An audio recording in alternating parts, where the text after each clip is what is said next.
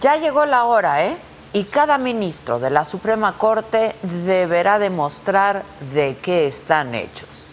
La deliberación sobre el plan B de la reforma electoral va a comenzar el lunes y va a ser la decisión más categórica en lo que va de esta administración. Proteger la Constitución y todos los derechos que de ella emanan o arrancarle arterias al Estado de Derecho. Eso es lo que de verdad está en juego. Nuestra Corte está a punto de escribir la historia porque de su sentencia depende el destino de nosotros, millones de mexicanos.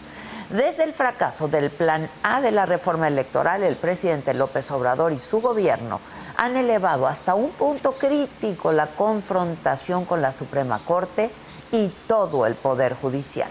Las declaraciones infundadas, medias verdades, ofensas, injurias del presidente han convertido al máximo tribunal en una diana tiborrada de dardos envenenados, así como lo digo, ¿eh?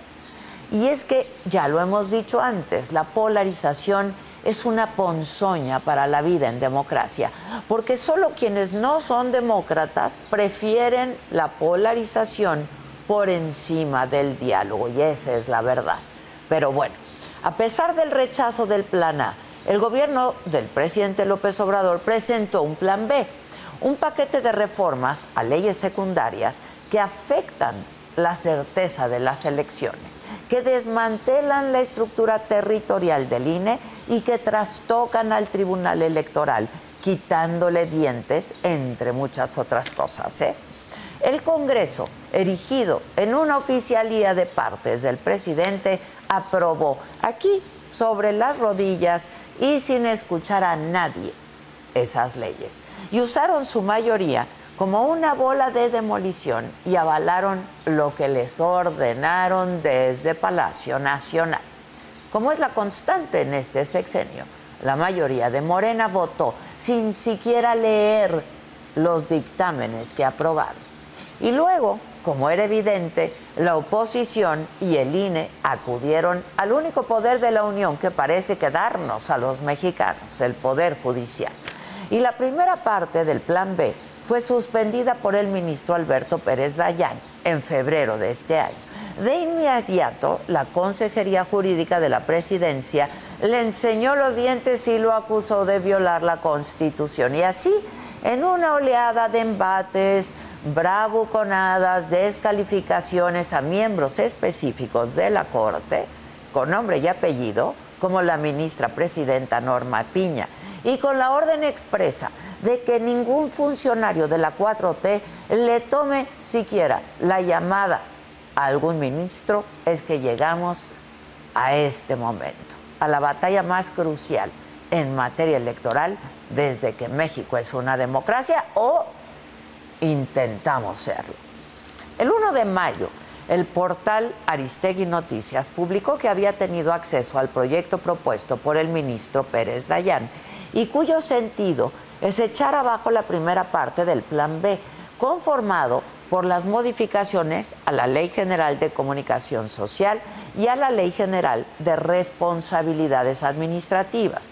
Y las reformas plantean retirar los candados a servidores públicos sobre propaganda, mismos que se pusieron cuando los que hoy son gobierno estaban en la oposición y que se pensaron como un blindaje para evitar que los funcionarios y los políticos en el poder pudieran desbalancear la contienda electoral y quitar el piso parejo. Eso ya no les gustó.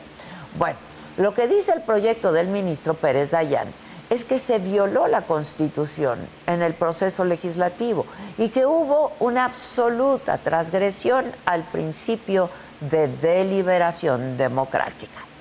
Como el proyecto se filtró a los medios, la presidencia reclamó y pidió entonces que se retrasara la discusión del proyecto. Sin embargo, ayer la Suprema Corte dijo con toda firmeza que no se retrasaba, que van a deliberar y que comienzan el lunes. Y en el portal de la Corte ya fue subida la propuesta del ministro Pérez Dayan. Por eso es que el lunes próximo va a ser un día neurálgico, porque esto no es un asunto de meras instituciones, implica repercusiones en el futuro de todos, absolutamente todos los mexicanos. Y la disyuntiva es elecciones con reglas que garanticen la democracia o caminar directito al autoritarismo. De ese tamaño es la decisión de la Corte. Ojalá que con sentencia en mano los mexicanos podamos decir de nuevo, habemos corte, porque como escribiera alguna vez Octavio Paz, una nación sin elecciones libres es una nación sin voz, sin ojos y sin brazos. Y así, desmembrados entonces, habremos renunciado a nuestro futuro democrático. Yo soy Adela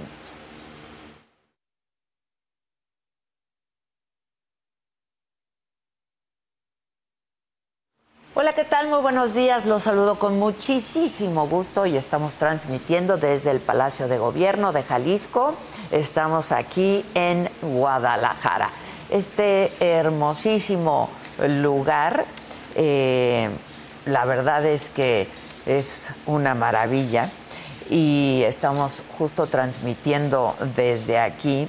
Eh, es un, bueno, fue un convento franciscano en el siglo, en el siglo XVII, pero después de la independencia de México se convirtió en la sede del poder eh, ejecutivo estatal. Es decir, desde aquí despacha hoy el gobernador del estado. De hecho, el cura Miguel Hidalgo promulgó aquí justo el decreto para la abolición de la esclavitud en 1810. En 1858 fue sede temporal del gobierno de Benito Juárez y bueno, em, vamos a estar conversando en unos minutos más, bueno, en un rato más con el gobernador del estado, eh, con Enrique Alfaro. Eh, y estamos muy contentos de poder transmitir desde aquí en parte de estos eventos que se están realizando como eh, parte de la conmemoración de los 200 años del Estado. Los temas de hoy, viernes 5 de mayo, desde aquí, desde Guadalajara, Jalisco. La Organización Mundial de la Salud acaba de declarar ya el fin de la pandemia por COVID-19 luego de tres años y tres meses y casi 7 millones de muertos en el mundo, esto de acuerdo con el recuento oficial. ¿Qué pasó en la mañanera hoy desde Palacio Nacional, donde vive el presidente de la República? Bueno, López Obrador aseguró que tienen pruebas, que ya las tienen, de que el fentanilo llega desde China.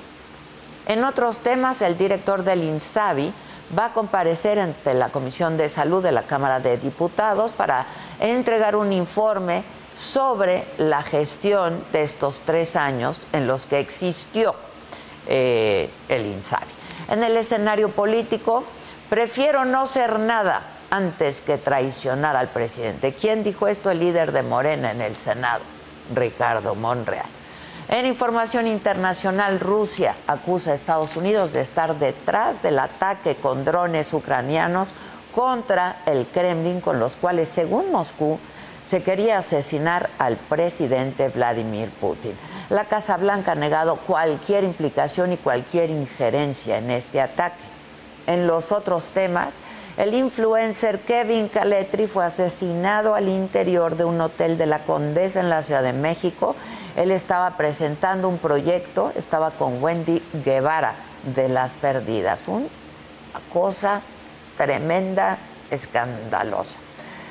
Cambiando el tono, aquí todo está listo en Guadalajara para la pelea del Canelo Álvarez y el británico John Ryder, que va a ser mañana, sábado, aquí en el estadio OmniLife. Va a estar buenas ahí. De todo esto vamos a estar hablando en unos momentos más, que ya comenzamos aquí en Me lo dijo Adela en esta transmisión especial. Así es que no se vayan, que ya comenzamos.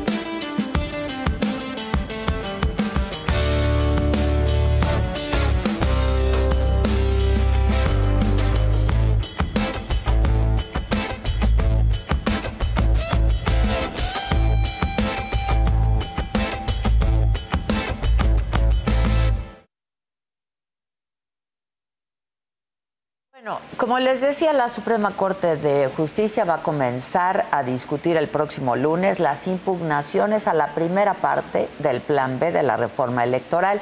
Esto pese a la petición de la Consejería Jurídica de la Presidencia para que el tema se aplazara y se resolvieran primero las acciones de inconstitucionalidad pendientes sobre la Ley General de Comunicación Social del 2018 relacionadas con la misma norma. El proyecto del ministro Pérez Dayán propone invalidar la primera parte, les decía, del Plan B, al considerar que los legisladores que aprobaron la reforma, la mayoría de Morena, incurren en violaciones graves al proceso legislativo.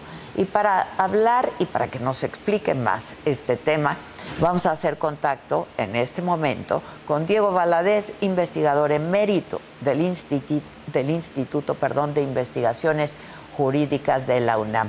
Diego, ¿cómo estás? Me da un enorme gusto poder saludarte. ¿Cómo estás?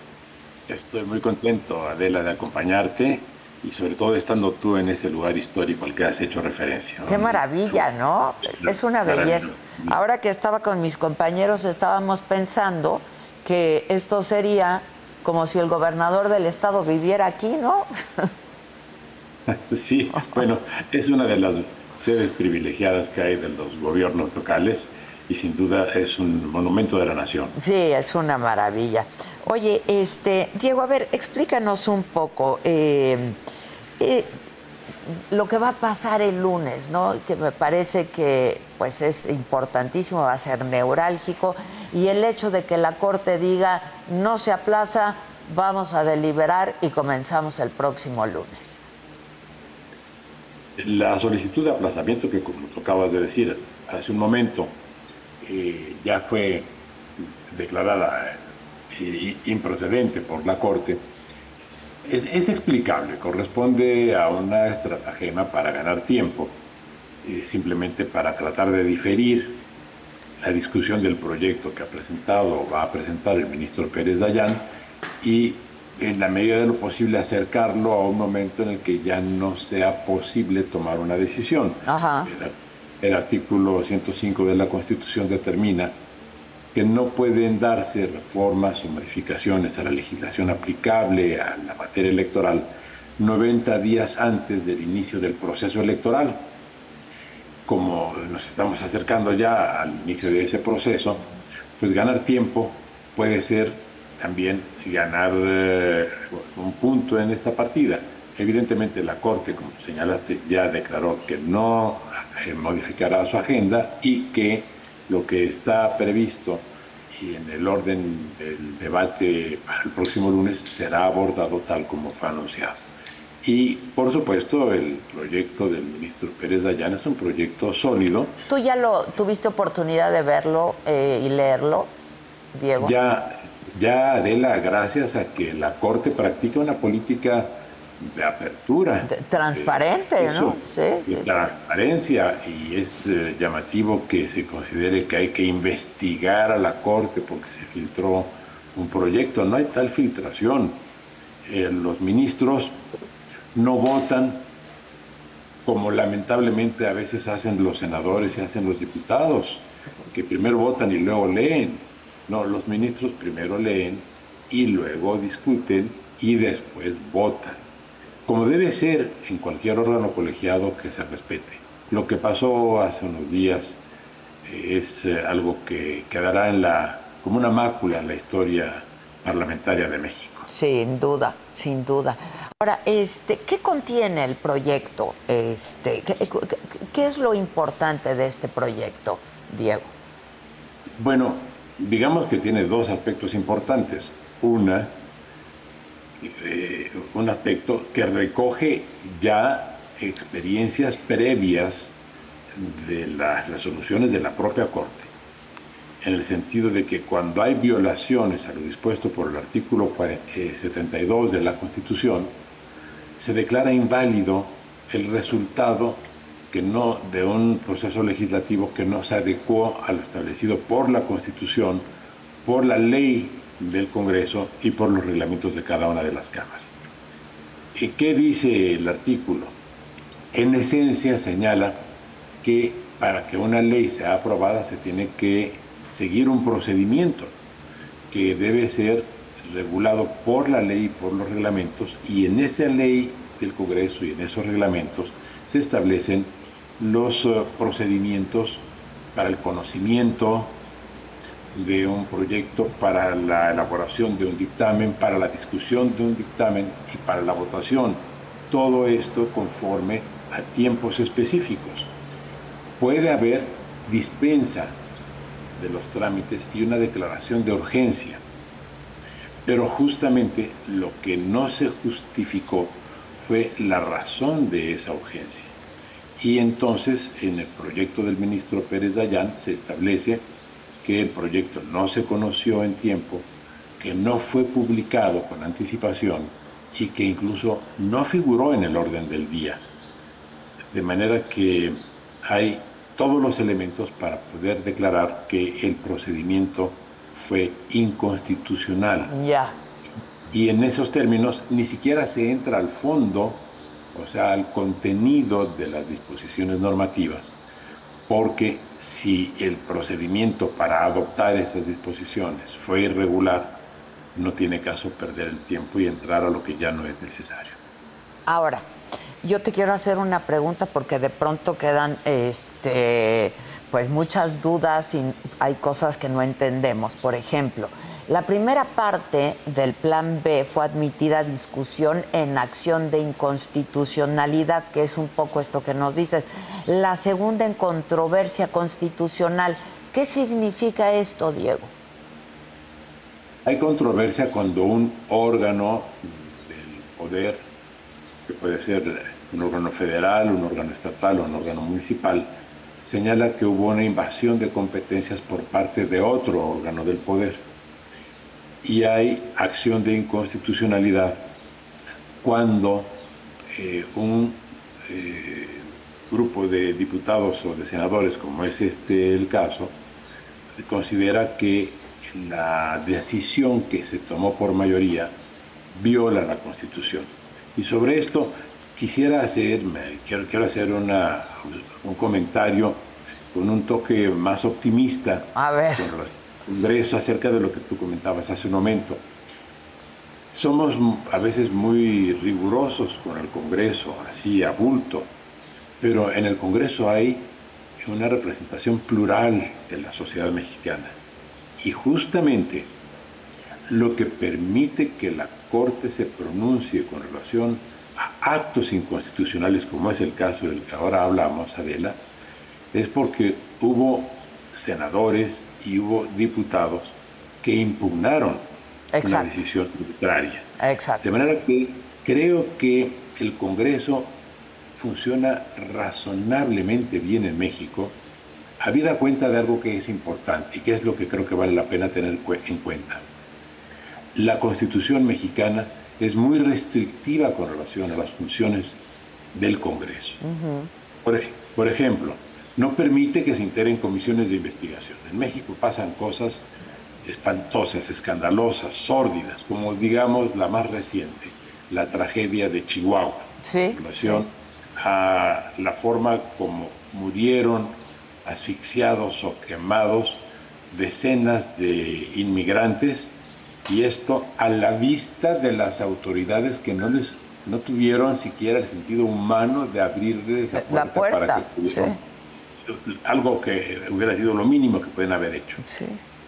Bien, pues resulta que el Congreso mexicano está imposibilitado para constituir una comisión, para investigar una que investigue lo que pasó. En cualquier parlamento del mundo, en del mundo democrático, por supuesto, o en cualquier congreso del mundo democrático, los congresos o, o parlamentos investigan, tienen estas facultades en México la Constitución no lo permite. Entonces, muchas cosas que no hace el Congreso no es porque no tenga la capacidad cada uno de sus integrantes de llevarla a cabo, sino porque la Constitución no le da No lo permite. Ah, de, manera que dentro de las estrecheces del sistema representativo que no hemos podido mejorar, ha mejorado la integración del Congreso en cuanto a su pluralismo, pero no en cuanto a sus facultades. Pues dentro de esas estrecheces, lo que consiguen hacer diputados y senadores es muy relevante.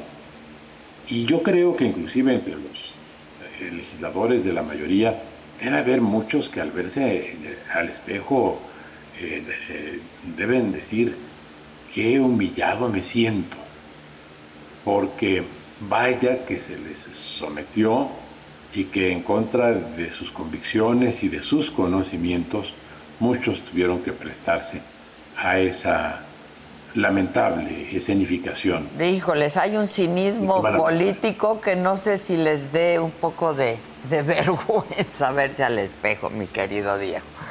Pues no todos, pero por lo menos algunos. Algunos creo que sí. esperemos que sí. Algunos esperemos que sí.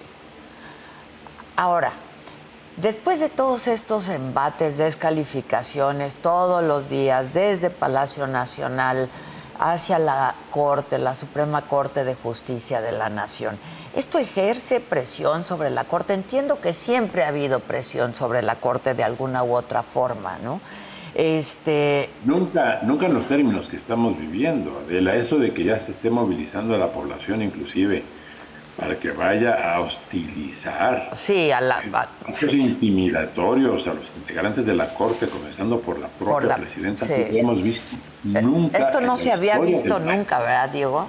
Nunca. En dos siglos de historia de México, en poco más de dos siglos de historia independiente de México, y el año próximo serán 200 años de vida constitucional republicana, no lo habíamos visto nunca. Ni, ni, ni, ni en los momentos más eh, críticos de la dictadura, porque, bueno, ya sabemos lo que fue la dictadura militarista del siglo XIX. Y claro, ahí simplemente se optaba por la disolución de las instituciones. Pero ataques de manera personal, este tipo de hostilización, verbal y física no tiene precedente en México. Ahora, ¿qué consecuencias va a tener esto? Estas descalificaciones hacia la Corte, hacia los ministros, a los jueces, todos los días, Diego. Si ustedes están buscando un nuevo celular, yo les pido por favor que no vayan y agarren la primera oferta que les pongan enfrente. ATT les da sus mejores ofertas a todos. Sí, a todos. A ti que tu tiempo en el teléfono sube cada mes. Y a ti que ni siquiera tienes redes sociales. A ti también que hablas toda la noche con tu pareja. Y a ti que sigues haciendo swipe para encontrarla. A ti que el 80% de tus fotos son de tu mascota. Y a ti que si no subes foto en el gym no cuenta la ida. Ah, y a ti también que estás en el 1% que más escucha a su cantante favorito. Y a ti que me estás escuchando en este podcast, ATT te da sus mejores ofertas en todos sus smartphones a clientes nuevos y a los ya existentes, porque conectar lo cambia todo. Las ofertas varían por dispositivo, sujeto a términos y restricciones. Visita att.com o una tienda para más detalles. Mi gente, ¿cómo están? Yo soy Nicola Porchela y quiero invitarlos a que escuches mi nuevo podcast Sin Calzones, en el que con mi amigo Agustín Fernández y nuestros increíbles invitados hablamos de la vida, la fiesta y nuestras mejores anécdotas. Y obviamente todos los detalles que no contamos en ningún otro lugar, solo lo van a tener acá en Sin Calzones. Ven a escucharnos como más nos gusta estar sin calzones. Ustedes ya saben que nos gusta andar sin calzones por todos lados y a ustedes les gusta vernos sin calzones. Esto todos los jueves en cualquier plataforma donde escuches podcast y en YouTube. Tiene diversas consecuencias, Adela. Una de ellas, que estemos hablando en este momento tú y yo de ese tema y que se hable ya en los medios de comunicación, que se hable en los espacios profesionales, académicos, que sea ya tema de conversación de sobremesa de un enorme número de hogares mexicanos, esto significa que la sociedad mexicana está cobrando conciencia de dos cosas. Del valor de sus instituciones, como es la Suprema Corte de Justicia, y del problema que supone el que estemos viviendo una etapa emocionalmente alterada en la vida pública mexicana. Y de alguna forma estar conscientes de esa alteración de los ánimos obliga a que se piense en que necesitamos mejorar la política, que necesitamos tener mejores prácticas democráticas y mejores instituciones constitucionales, las dos cosas. Sí, sí, sí. Porque, digamos, los temas del Estado y de la reforma del Estado se han venido discutiendo en México desde hace varias décadas, pero nunca como hoy eh, la sociedad ha hecho suyos estos temas. Las cuestiones eh, de relevancia política e institucional se consideraban cosas o de, las de los académicos, o de los dirigentes políticos, o de los líderes mediáticos, pero no eran temas que estuvieran en, la agenda cotidiana. De, los ciudadanos, claro. De los ciudadanos. Sí, sí, sí. Eso, viéndole lo bueno a lo malo, pues digamos, eso es lo mejor que nos ha podido pasar. Hubiera sido preferible que llegáramos a eso sin pasar por lo que estamos pasando.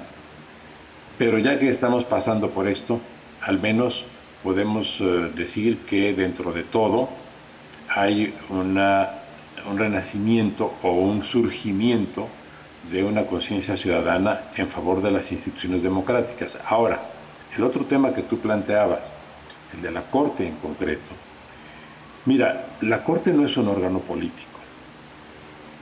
La Corte es un órgano profesional que tiene una responsabilidad fundamental que es la preservación del ordenamiento constitucional. Cuando el gobierno tenga la razón o cuando el Congreso tenga la razón, la Corte se la dará.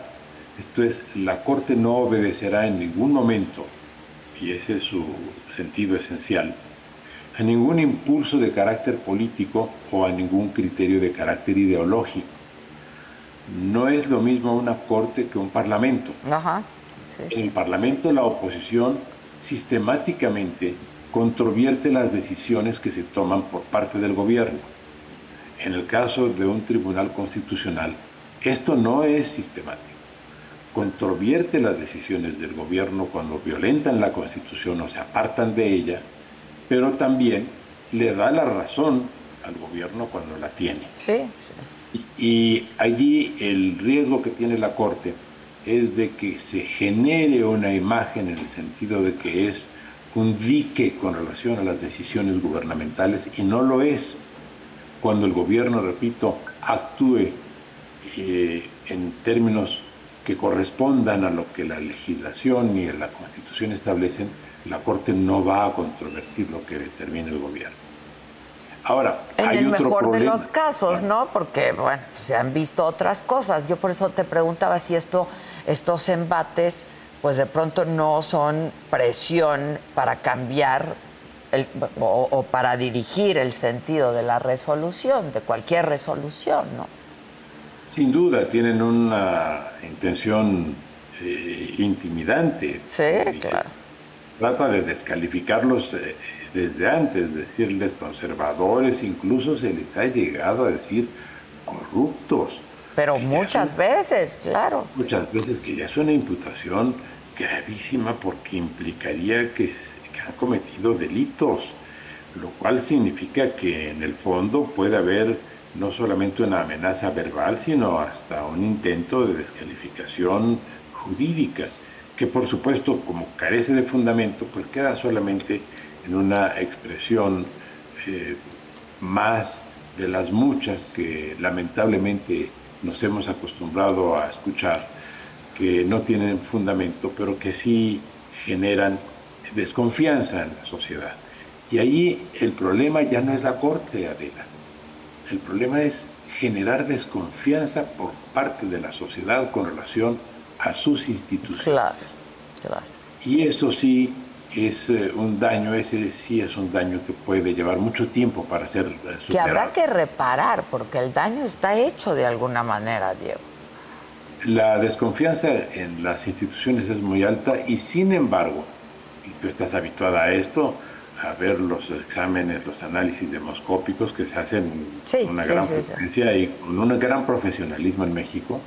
A pesar de todo, las instituciones más atacadas, como son eh, las universidades públicas y los órganos de justicia, en particular la Suprema Corte de Justicia, siguen siendo los que, las instituciones que tienen el mejor nivel de valoración por parte de la sociedad mexicana.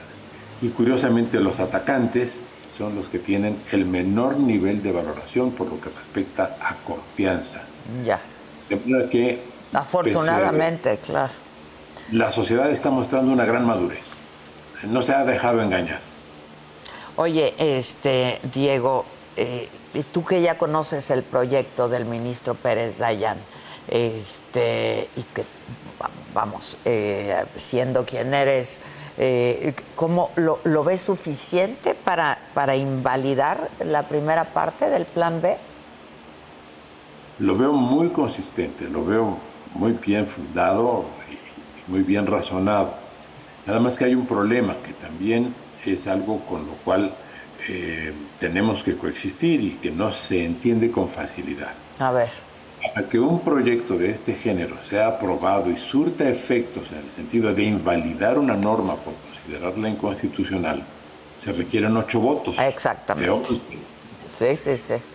En esto México, y es otra vez un problema de diseño constitucional, así como hace un momento te comenté, que el Congreso tiene muchas limitaciones porque no se le dan facultades, entre otras cosas, para investigar, entre muchas que tendría que debería tener.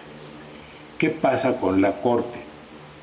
Lo que tenemos en el caso de la Corte es eh, un contrasentido institucional y democrático. Te lo voy a poner en estos términos. Vamos a suponer que solo se obtengan siete votos declarando inconstitucional el procedimiento adoptado.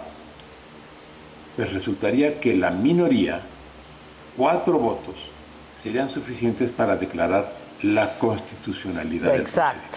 Se requieren de ocho votos a fuerzas. Sí, pero el tema es este, el tema conceptual es este. Quien decide la constitucionalidad de una norma en México acaba siendo la minoría.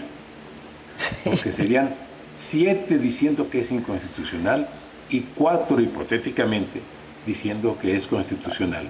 Y en este caso gana la minoría. Gana la minoría. Eso no tiene ningún sentido, ningún fundamento eh, sensato ¿Y por qué pasa así? ¿Y por qué pasa así? Porque cuando se construyó este modelo en el año 95, eh, lo que se quería precisamente era tener el menor número de casos en los cuales una disposición pudiera ser declarada inconstitucional y que, esa declaración tuviera efectos generales. El amparo, por ejemplo, tiene efectos individuales, solo favorece al que lo promueve. Pero en el caso de una acción de inconstitucionalidad, si no tiene la mayoría la mayoría calificada, como es el caso de ocho votos, aunque tenga la razón, aunque la mayoría le dé la razón al promovente, de todas maneras pierde porque basta con que la minoría ejerza una especie de veto. Sí, sí. Esto se hizo, entre otras cosas, eh, Adela, para evitar que muchas de las decisiones que pudieran tomarse de manera inconstitucional fueran en todos los casos declaradas inconstitucionales con efectos generales. Esto tendrá que revisarse. Todo lo que estamos viviendo obligará en un futuro, no sé si cercano o mediano, pero obligará en algún momento a que revisemos la estructura de nuestras instituciones y el funcionamiento de nuestras instituciones. Declaraciones de inconstitucionalidad deben ser adoptadas por mayoría. Claro porque así se toman las decisiones en todos los órganos colegiados. Con un voto más, ¿no? Con, con, un voto más, claro, claro. Este, oye, y eh, eh, por eso yo decía al inicio, ya veremos de qué está, de qué están hechos los ministros, ¿no? Y ojalá podamos decir, habemos corte, como lo dijimos hace no mucho tiempo. Este, finalmente, Diego, viendo el escenario en el que se invalide ¿no? que se obtengan estos ocho votos por parte de los ministros, se invalide la primera parte del plan B. Eh, ¿A qué se traduce? ¿En qué se traduce, Diego? Que, la legislación que fue modificada queda eh, vigente, eh, está, queda vigente la, la legislación antes de las modificaciones, o sea, lo que estaba en vigor subsiste en vigor y ya será lo que rija con motivo del procedimiento, del proceso electoral que se avecina. Y pues ya sabemos que esto implica que puedan sobrevenir otras muchas acciones de carácter eh, jurisdiccional, suponiendo, es simplemente un ejemplo, que se hayan dado infracciones o que se den infracciones a lo que la actual ley dispone. Por ejemplo, las limitaciones que, que, impone en cuanto a que los funcionarios públicos no puedan estar, eh, no puedan intervenir con opiniones en el proceso electoral. Tan sencillo como eso. Pero si, si se suspende, si se invalida el proceso, entonces no se aplicaría para las próximas elecciones, ¿no? No, quedaría en vigente lo que está en este momento. Lo que está en este momento. Como ocurrió con este el proyecto de Pérez Dayán eh, para, para el estado de Coahuila y para el estado de México. Así es. Ah, exactamente. Ok. ok. Este, y entonces, en todo caso, aplicaría para las próximas elecciones del 24. Lo que está ahora. representa un factor de seguridad para nosotros los gobernados, para los electores. Sin porque significa que habrá diques que los eh, gobernantes tendrán que respetar. Exacto, se queda como está. pues, pues, pues, la discusión comienza, la deliberación comienza el próximo lunes. Este, pues vamos a ver qué ocurre. Gracias, como siempre, Diego, qué gusto saludarte. Un gusto, que pases eh, eh, una buena jornada en esta maravillosa ciudad. Maravillosa ciudad. Te mando un abrazo desde aquí. Gracias, gracias Diego. Igualmente, gracias por la invitación. Gracias, es un honor, un honor poder conversar, conversar con Diego Valadez, sin duda, y que nos explique esto que estaría pasando a partir del próximo lunes en la Suprema Corte de Justicia de nuestra nación. Oigan, estamos aquí en eh, Guadalajara eh, pues previo en la víspera de la pelea del Canelo y estamos muy contentos de estar aquí. Todo mi equipo, todos los colaboradores están aquí. Eh, pero hoy es viernes y hoy toca y les recuerdo que lo que toca es la macanota en punto de las 7 de la noche en este mismo canal de la saga. Otra muestra de que la humanidad está a años luz de madurar es que seguimos poniendo el cuerno. Él no estaba, no sé si estaba trabajando, no sé qué estaba haciendo, y yo, como un día cualquiera, me fui a bañar. Todas las ventanas de la habitación estaban llenas de vapor también. Corrí la cortina para limpiar la ventana, ¿me entienden lo que digo? Y en el medio de la ventana decía Menganita y el nombre de mi ex y un corazón. Lo bueno es que en esta inmadura vida también hay señales de que se puede cambiar, avanzar y hasta evolucionar. Como en los viejos tiempos, mi bocho.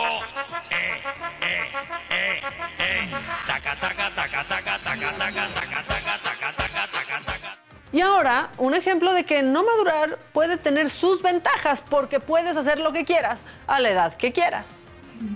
Duele. Que si que me cagó la crica más de 20 veces. Yo no sé si Marta tiene crica.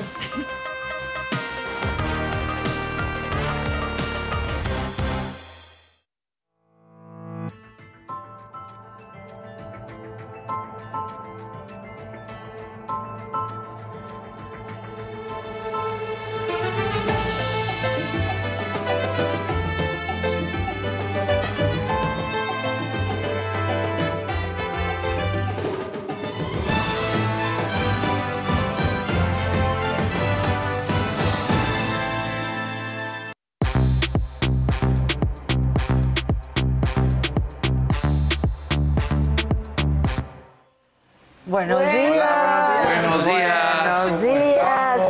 Llegaste. Era la pregunta en el chat del programa ¿Que si llegó? ¿Llegó Casarín? Sí, llegó. Llegó Casarín. De hecho, hasta hubo interacción dentro del chat al principio, porque eh, no, no en el chat de, de la saga, sino en el chat de la saga de nosotros, desde ayer en el avión, porque decían, ¿dónde está Fausto?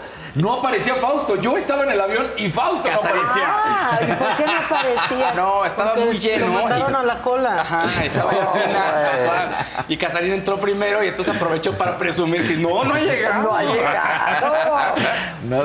Pero además venían juntos, entonces yo dije, no, pues va- si no llega sí, Casarín, ya no llega el Fausto. Yo te dije, yo hay- hay motos, pero llegaba sí, como, como fuera. sea, como sí, esta sea. no te la pierdes. Sí, no. Ah, esta no te la pierdes. Ah, de no me la pierdo nunca. Eso, muy bien, te está ganando, ¿eh? No.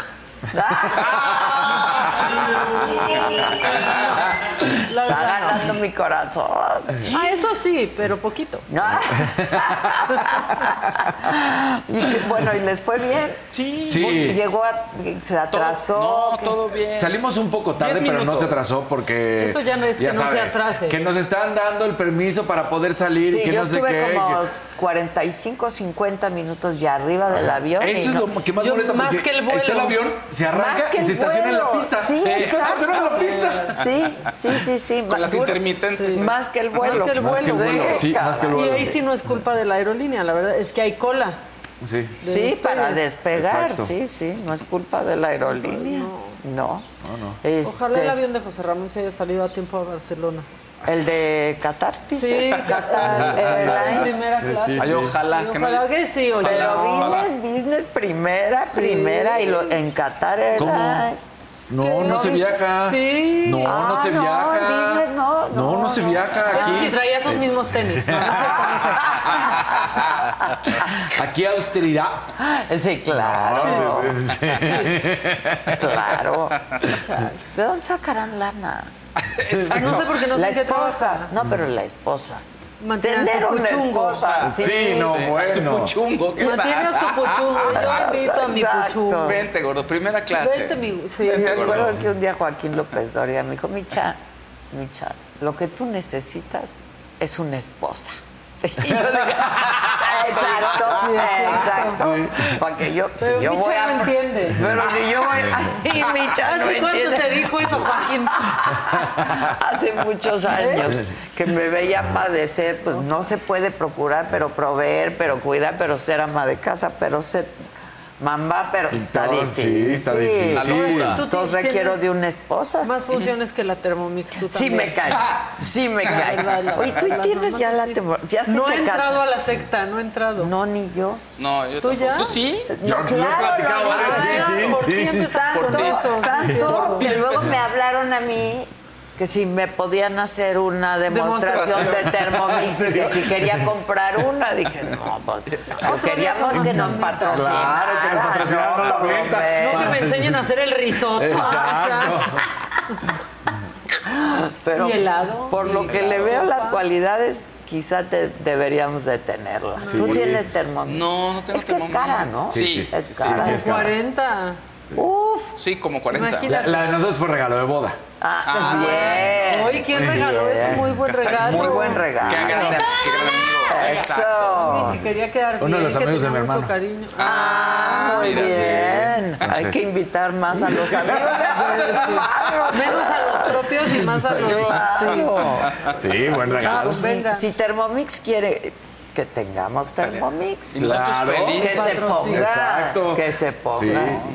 Y ahí sí vamos a la demostración, porque Sí, si no, claro. verdaderamente no. No, O o sea, no. imagínate pasar por la demostración. No, no. Sí, no, no me apasiona ver el risotto. Que de hecho yo le diría a René, mi hermana, que vaya a la demostración y que Y luego... la acabaría dando ella. Exacto, ella acabaría dando la demostración. Bueno, pues venga, ¿con quién? La que sigue, por favor. Eso.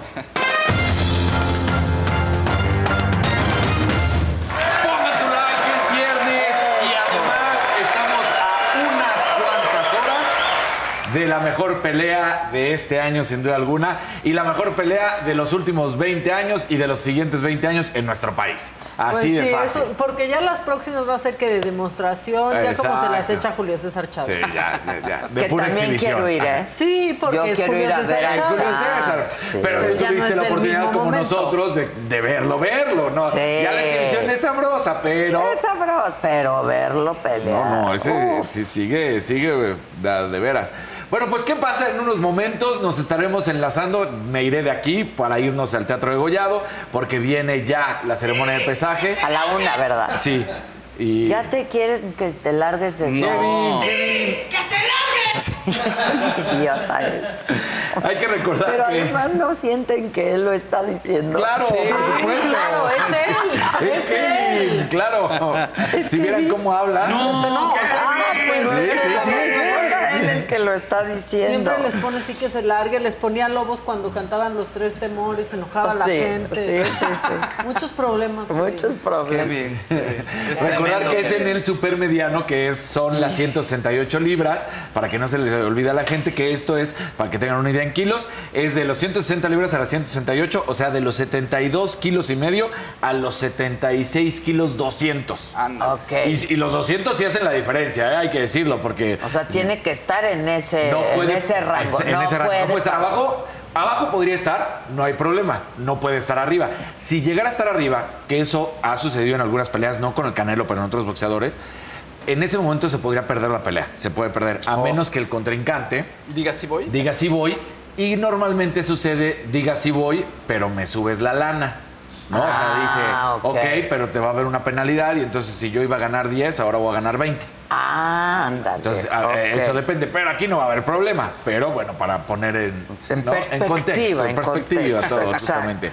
Recordemos que tiene todos los, eh, todos los títulos, el único boxeador hoy en día que tiene todos los títulos unificados, que es el de Consejo Mundial del Boxeo, el de la Federación Internacional de Boxeo, el de la Organización Mundial de Boxeo, de- el de la Asociación Mundial de Boxeo y el que es un título eh, no oficial, pero que se otorga, que es The Ring, que es The Ring Magazine, Ah. que entrega este, este título también, este cinturón, Ah. que pues mira, sí, Mira. sí, sí, sí, sí, Mira qué nada bonito. más. Sí. Así. Vean eso. Qué cosas, qué cosas. Qué bonito es, ¿no? Ali Muy. Sulaimán, nada más. Nada World más, Boxing. sí. Ali y Sulaimán. Ahí están los dos más grandes.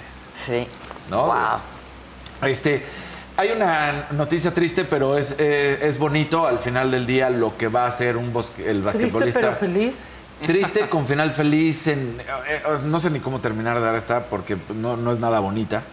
Pero Luka Doncic, el, el basquetbolista esloveno que juega para los Mavs y que es ahorita una de las grandes estrellas, pues se pronunció con lo que acaba de suceder en Serbia, de eh, pues ahora sí que los asesinatos que hubo y dijo que él se iba a encargar de los funerales de los ocho alumnos y el guardia de seguridad que murieron en el tiroteo. Entonces, Uf, como esto- siempre, los deportistas Como siempre Sí. los deportistas. Sacándolo. sacando la casta, ¿no? Entonces él diciendo que se iba a encargar pues, de, estos, de estos jovencitos. Eh, oye, pues ayer, mira qué curioso, al que defiende a Anita, el que no tiene ningún problema, el que, que- pues resulta que ayer Kirill Todorov tuvo que ir al reclusorio a que se levantara la audiencia y se le dieran todos sus cargos. Primero decía que él no podía ir, que tenía una apendicitis, que se sentía mal, que no sé cuántas cosas. Y resulta que llega en su Mercedes, mira qué bonito llega en su Mercedes, y no Ah, tiene ningún está. problema. Llega con esos cuatro papeles de documento, ahorita podemos ver también el video. Las carretillas.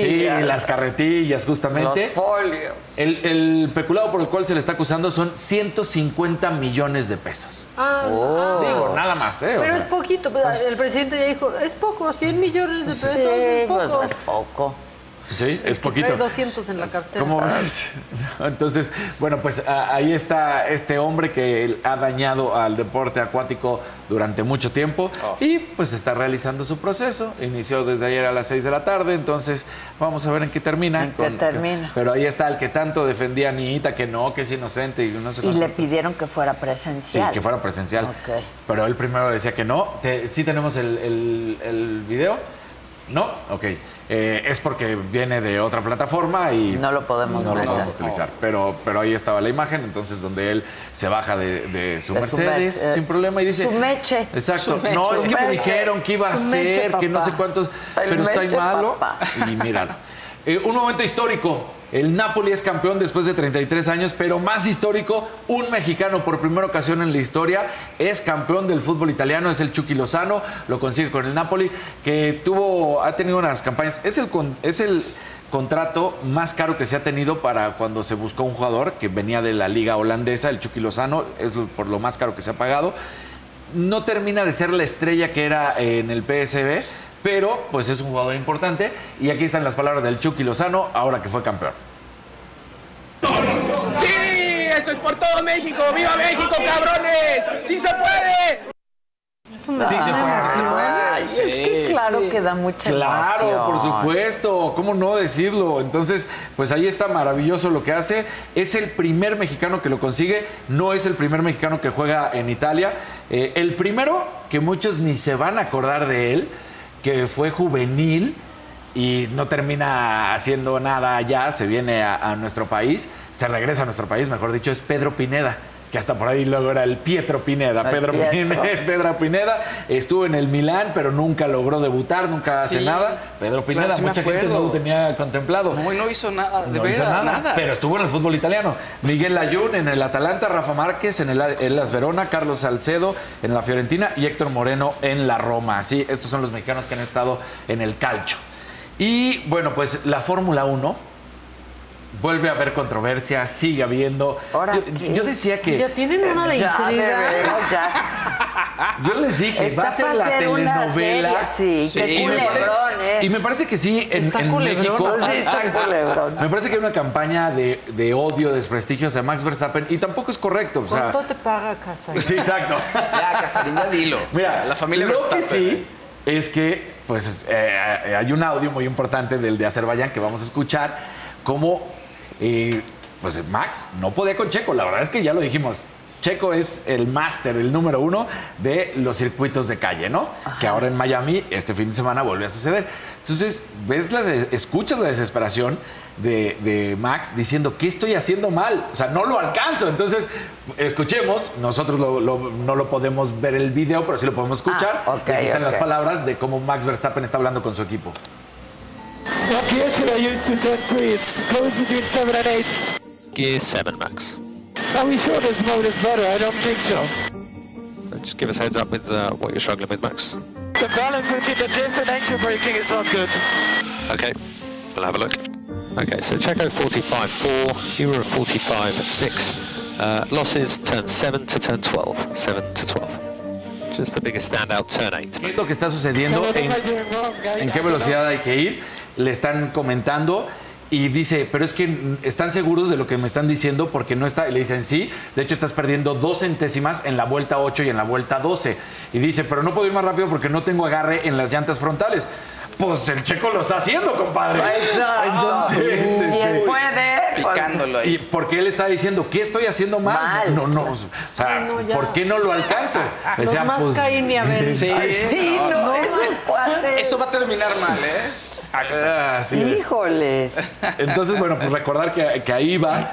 Y, y sí es un poco de la frustración de decir, a ver, yo, yo le estoy pisando y no lo alcanzo. Sí, sí, ¿Qué estoy haciendo mal? Le dicen, pues, a ver, tienes dos errores aquí en la vuelta 8 y en la vuelta 12. O y sea, el checo metiendo- es mejor en eso. En los circuitos callejeros, me, sin duda alguna, el mejor Es- hoy en día es Checo el Pérez. Checo Pérez. Sí. Ándale. Bien, Checo. Bien, Checo. ¿Y en dónde estamos? En Guadalajara. En Guadalajara. ¿Y ¿Y de dónde es el checo? De Guadalajara. Vamos Y ya es este eh, embajador de Jalisco. Pues sí, Bien. Vamos y a venir el Canelo. Está- bueno, clarísimo. Pues claro. Exactamente. No Hay es de que Guadalajara, que- pero es de Jalisco. También de para Jalisco. cuando venga el Gran Premio a la Ciudad de México, si hace aquí algo más. Mi gente, ¿cómo están? Yo soy Nicola Porchela y quiero invitarlos a que escuches mi nuevo podcast Sin Calzones, en el que con mi amigo Agustín Fernández y nuestros increíbles invitados hablamos de la vida, la fiesta y nuestras mejores anécdotas. Y obviamente todos los detalles que no contamos en ningún otro lugar, solo lo van a tener acá en Sin Calzones. Ven a escucharnos como más nos gusta estar sin calzones. Ustedes ya saben que nos gusta andar sin calzones por todos lados y a ustedes les gusta vernos sin calzones. Esto todos los jueves en cualquier plataforma donde escuches podcast y en YouTube. que luego hace sus paseillos, también vamos a venir. Gracias. También. Sí, gracias. Exacto. Cuando Gracias venga el checo vamos a venir. Sí, Gracias. gracias. Y ayer hubo eh, la premier, una vez más metiéndome a los territorios, de... eh, De aquí del Fausto. del Fausto, Toda la semana. Lleva, Así has andado, ¿eh? Sí. Hombre, para que no se diga que no. No, ¿por qué pero, le advirtieron a Fausto, eh? Ah, sí. Cuando entró. Exacto. Aguas con No, Casarín. ya lo estoy entendiendo. pero mira, es Aquí rápido, el es espacio vacío. Oiga, exacto. muy pegriloso, muy pegriloso. Resulta que ayer fue el estreno de una película. Sí, de los Guardianes de la Galaxia. Ahí está, que lo diga. Pero hay un mexicano, el verdadero jetsetero mexicano, el único que tenemos hoy en día es Checo Pérez. Ese sí es El jet altas, jet altas, altas, sí. altas, esferas Lo de mismo todo está el en mundo, Mónaco ¿eh? que Porque... Lo mismo está en Mónaco. Sí, ese cuate. Porque Canelo es muy importante, no vamos a decir que no, pero Canelo se remite, digamos, al continente americano, ¿no? La verdad. Eh, sí, pero el checo. Checo es que lo que decíamos, que en Mónaco, que Mundial, en Azerbaiyán, Checo. que acá, mundial. que allá. Todo el jet set. Todo el jet Es set. mundial, Jacobo, es mundial.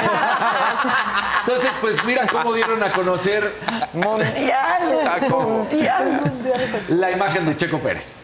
Venga. Mira, ahí están anunciando. ¿Y qué tal? ¡Wow! El checo. Ahí está en el póster, donde pues sí termina diciendo el Checo Pérez, eh, gracias Marvel por hacerme un póster al estilo Guardianes de la Galaxia. Bizcocho. No sé si salí mejor que Rocket, pero le compito a Star-Lord seguro. ¿Ustedes qué piensan? Así Oye, que- yo cada día lo veo más guapo al checo, ¿eh? ¿Y cómo ha ido viéndose No, guapo, no, no, verdad? Es que ha madurado mucho.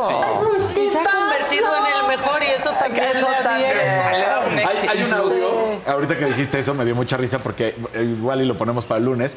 Hay un audio de una entrevista que le hace Oprah a Charles Barkley y a Michael Jordan, que lo tiene al lado, ¿no? Y entonces le está preguntando, es que Michael Jordan es guapo. Y entonces Charles Barkley le dice, creo que no es guapo. Le dice, ¿cómo que no? Es guapo. Le dice, no, no, no, no, no. Con 400 millones de dólares. Lo vemos guapísimo. guapos, pero no, No, pero hay unos que ni con eso. Sí, hay unos. No, hay unos Bueno, acuérdate cómo es- hemos, hemos llegado a la conclusión de que hay unos que se van viendo muy Sí. guapos. Y no, no dabas, no, no, dabas. no dabas. Hemos tenido evoluciones. Ah, ¿no? Evoluciones sí, es muy cañonas. Es que es el entourage.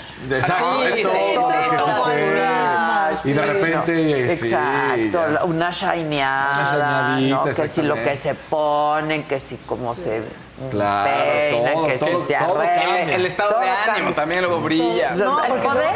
Sí, te sientes más exacto. guapo cuando estás. Eso, no imagínate el Sí. eh, Justo estaba pensando. Yo pensé en él también desde hace rato y Sí, sí, claro. nada más los tatuajes ahí, Ay, sí. pero- Acuérdense al principio que decíamos de Nodal. Y ahora, hasta guapísimo. Lo, lo dejaron acá. Luego Sí. se Aparte salió del de- guacal, pero Exacto. lo dejaron acá, ¿eh? Sí, sí. Es una, y ahora es una power couple, él y Kazu. Kazu. Que sigo sin saber qué canta. No importa, pero, Pero, Cazú, ajá. ahora ya puedes decir Cazú y Nodal. Y Nodal. Kevin, Kevin, me estás dando mucha envidia, mándame uno.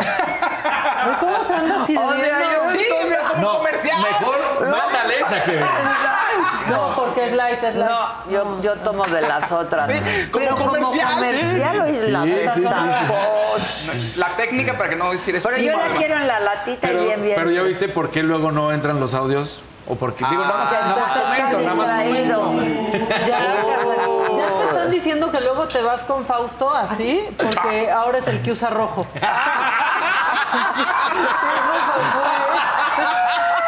Esa es de Consuelo. Dijo, es el color, no escuchas de nada. Es estereofónica. Ay. Ay, qué gusto venir a platicar con los Ay, cuates. La verdad, pero ya hay que decir Mira, Nodal, el de. Cazú. Sí, Gracias. la verdad. Casarín. Sí, el de Cazú. Ahora No, sí. no, no, de hecho, ah, Está bien, está bien, gracias. Que lo que lo que lata, Casarín. Bueno, ya. Pero ya no podemos. Sí.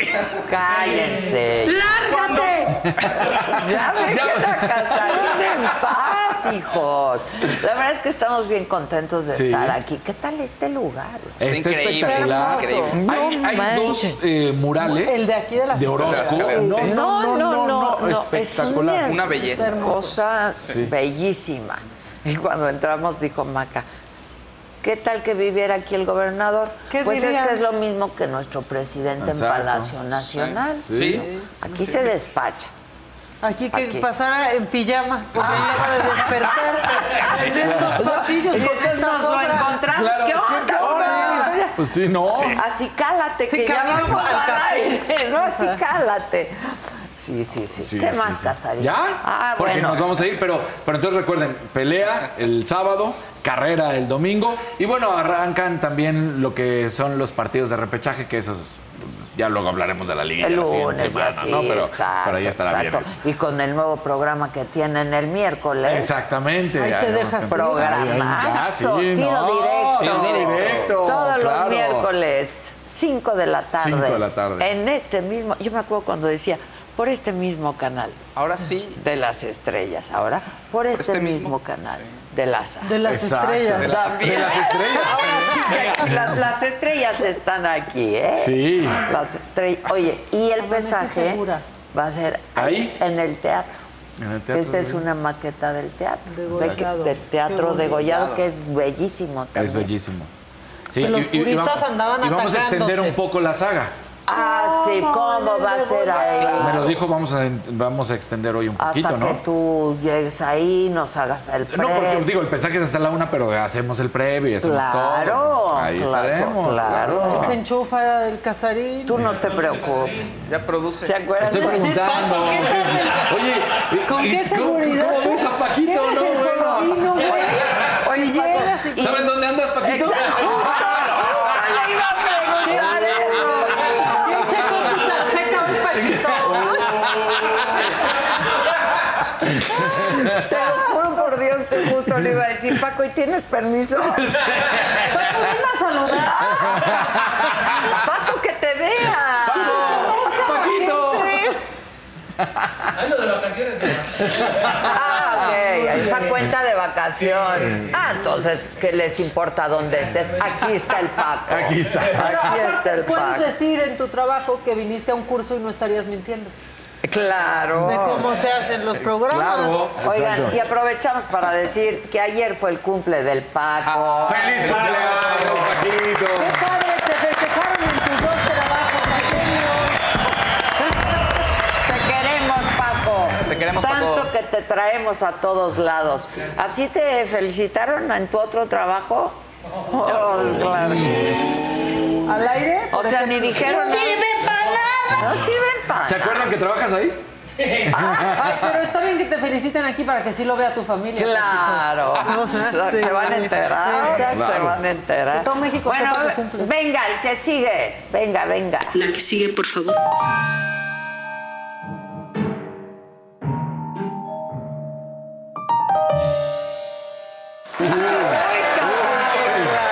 Que justo- Ni metí esas imágenes, pero les y ahorita se las, se las reenvío. Ya Pero- se enojó. Pero hay certeza de que son recientes. Es que justo Es que- ahí les voy. A ver, venga. Porque muchos medios Pero cuenta, seguro cuenta. ya vieron que se hizo viral, pues que José Ramón y su esposa, José el hijo de Ramón, López Obrador, sí, exactamente José Ramón pues, López Beltrán, este, anda en un avión rumbo a Barcelona en Qatar Airways en primera clase. Muy lujoso de su avión. Muy lujoso. de su Lujoso, Qatar pasaje. Airways. Camita, Sí. Quizás lo sacó a meses, porque igual sí tiene tarjeta de crédito, o sea, no. Sí, hay a meses. Exactamente, lo sacó a meses y pues dos boletos. De, de hecho, o sea, pues no sé si el otro niño ya paga, pero bueno, se hicieron virales esas imágenes que ahorita voy a mandar porque, porque no he mandado, pero Carolina Adams, esposa de José Ramón, ya está muy enojada en su Instagram porque están pues distintos medios diciendo que deja el país tras el escándalo. Sí, pero anda bien enojada desde hace Sí. unos días. Que por favor que se vayan Que de ya su los casa. dejen en paz, que se vayan de su que casa. ya lo hicieron en Houston, en Houston, y que ya aquí, que qué más quieren, que como madre lo pide. Y bueno, sí, debe de ser pues, muy preocupante para ella pensar que salen sus hijos, ¿no? De su casa, les rentó la asistente de la directora de la jornada, este, y pues están rodeados. Ahí estamos viendo ya las, las imágenes, ahí las van a ver en este momento, pues en donde está haciendo lo que hacen los papás, cargando al chamaco, en el avión, ¿no? Que subiendo, Subiendo la, la maleta. maleta. Que se te subes bien indigno, se te sube la playera y uno deja Sí, ahí. eso pasa. Sí, y si sí tienes pasa. la lonquita. Claro, no. bueno. Traicionera. Es que sí, está ahí siempre, ahí está presente. Mira, y esa tele tiene marquito, ¿eh? No ah, es como... no, Sí, no, o sea, sí. ¿Qatar Airways? Sí. O sea, ¿Cómo? son Claro, suicitas. son Sí. suitcitas. Son Sí. suitcitas. Sí, sí, la sí, verdad, cuartito ahí. Exacto. Es de hecho, los más lujosos. Muy para elegante, Sí. es muy lujoso. Sí, lo puedes cerrar con así. no claro, tiene tus cortinitas, cierras. camarote. O sea, austero no es. Sí, no. No, austero no, es. O sea, en chicken no van. No. No, no van en clase económica. O sea, no van a llegar torcidos de la espalda. ¿No? No. Ah. Pero, ¿ya se vieron las imágenes? Ah, ya vamos a verlas ahorita. No hay certeza de que sean recientes. Y Carolina Adams, por su parte, puso una historia en donde ya se está burlando un poco de los medios, que lo- tiene su, su Instagram abierto. Miren, ahí está. Hijo de AMLO, José Ramón López Beltrán abandonó México tras polémica. Y contesta ella en rojo, ¿por qué abandonaríamos México? Como siempre su periodismo mentiroso y con informantes muy malos. Pregunten a los periodistas, entre comillas, que tenemos afuera de la casa donde andamos. O Pues sea. Pues sí anduvieron, pero ahorita no. Claro, O sea, sí claro. se Sí viajaron, avión, sí. ¿no? Pero no, no puede ser hace mucho porque trae a los críos. Ah, Claro. y porque trae tapabocas uno Exacto, de, de exacto. la tripulación del Entonces avión. no fue hace mucho, es relativamente reciente, pero no ahorita. Sí, y pues sí, un- obviamente hay un pasajero hizo la mal hora porque pues todos estamos pendientes, tienen los ojos Todos, todos, estamos encima. pendientes y todos estamos expuestos. Entonces, si no quieres que te vean, no lo no hagas. Ese es el hijo no del lo presidente. hagas. Que la gente luego dice, ay, no, eh, no es, fi- eh, no, es eh, no trabaja en el, en el gobierno. No, pero es hijo del presidente y hay una No cercanía. trabaja, punto, es lo que justo pero- lo que no sabemos. O sea, pero es o sea, ayer lo dijo ayer lo dijo Zavala, o sea, si es el hijo del presidente, pues sí sí me- se- merecemos saber un poquito más de él. También, Yo sé que no tienes que investigar todas sus finanzas, pero y si se benefició y hay contratos de gente cercana a él, sí Pero es no es nada importante más saberlo, eso. además. El presidente Pero ese no puso es el una hijo, línea, ¿eh? marcó una línea. Ese no es el hijo amigo, pero Sí. el No, no, presidente no, no. marcó la línea. línea, Aquí claro. somos austeros. Se publicó una carta, ¿se Claro. acuerdan? Sí, que claro. no reciban a ningún familiar y yo Claro, solo claro. respondo por el Benjamín. Exacto. El Sí. menor de edad. Claro, claro. Que él solo responde por el chiquito, dijo el presidente. Maca. Pues sí. De su, solo rico. responde de su chiquito. Sí, solo se hace responsable de, de su su chiquito. no ya. del chiquito, de su chiquito. Pues también, de su chiquito. ¿no? Por eso. Y que va- ¡Ah! Sabe rico, Muy bien, ¿verdad? muy bien. Pues es suyo. ¿Cuánto sabe rico? Sabe rico. de Ya, de veras, En muchachos. serio, no podemos seguir así, no podemos ser así. Bueno, en más cosas macabronas, ayer ya lo vimos, venía de pies a cabeza Casarín con su May the Fourth be with you. Sí. que, Sí. que- o sea, que el calzado, que la chamarra, que la playera, todo, todo, todo lo que usan los vírgenes a los 45. pero ya no es virgen Casarín, pero todo eso lo Así traía, Y tiene ¿no? como demostrar. Ah, sí, y para muestra ya, ya está cuidando chiquito. No es así. A su chiquito. Sí. Claro, Chiquito, pues claro. Sí, es cierto, no sé qué tenía mi refresco de la mañana, pero bueno, la cosa es que muchos políticos se treparon al tren. A ninguno le salió. Porque quieren ser cool, hablarle a la chaviza y fracasan muchísimo. Vamos, por favor, con la batería de imágenes. Venga. Xochitl se ve chistosa, está padre, ¿no? sí. Pero se subió al May the Fourth. La fuerza de la ciudad está contigo. Cada uno puso su mensaje, ¿no? Adelante. Marco Cortés. Marco cómo. No. No, please, cómo, no. Ni cómo. Alguien de mi equipo. mi- Mira, este parece padrecito. No, no. Santiago Torreblanca. Ay, puede Dios. ¿Qué te, quieres confesar con él? Sí, Claro. O sea, se- no, así no. No, por favor, ¿hasta dónde vamos a ir? Monreal. No, Monreal. Juan Monreal, él ya le podrían poner Wanna Be. Ah, sí, ¿No? Este, que la reconciliación esté de tu lado. Ah, bueno. Pues, pues, El texto, Monreal. sí, que la re- que texto, la reconciliación Monreal. esté de tu lado. Bueno, también esa la subió Marta Delgado. Star con Marcelo. Esa sí me dio risa. Está buenísimo. Pero fíjense, Atrás la Marcelo y todo, ¿no? Eso Sí, está muy bien. está Pero muy bien. Fíjense muy bien en la cara de Marcelo, ¿ok? Ya todos en su casa ya vieron la cara de Marcelo. Encontré un parecido. Pido una disculpa, canciller. Antes. Adelante, por favor. Ay, es que ¿por qué le pusieron esos? Parecía el brujo mayor.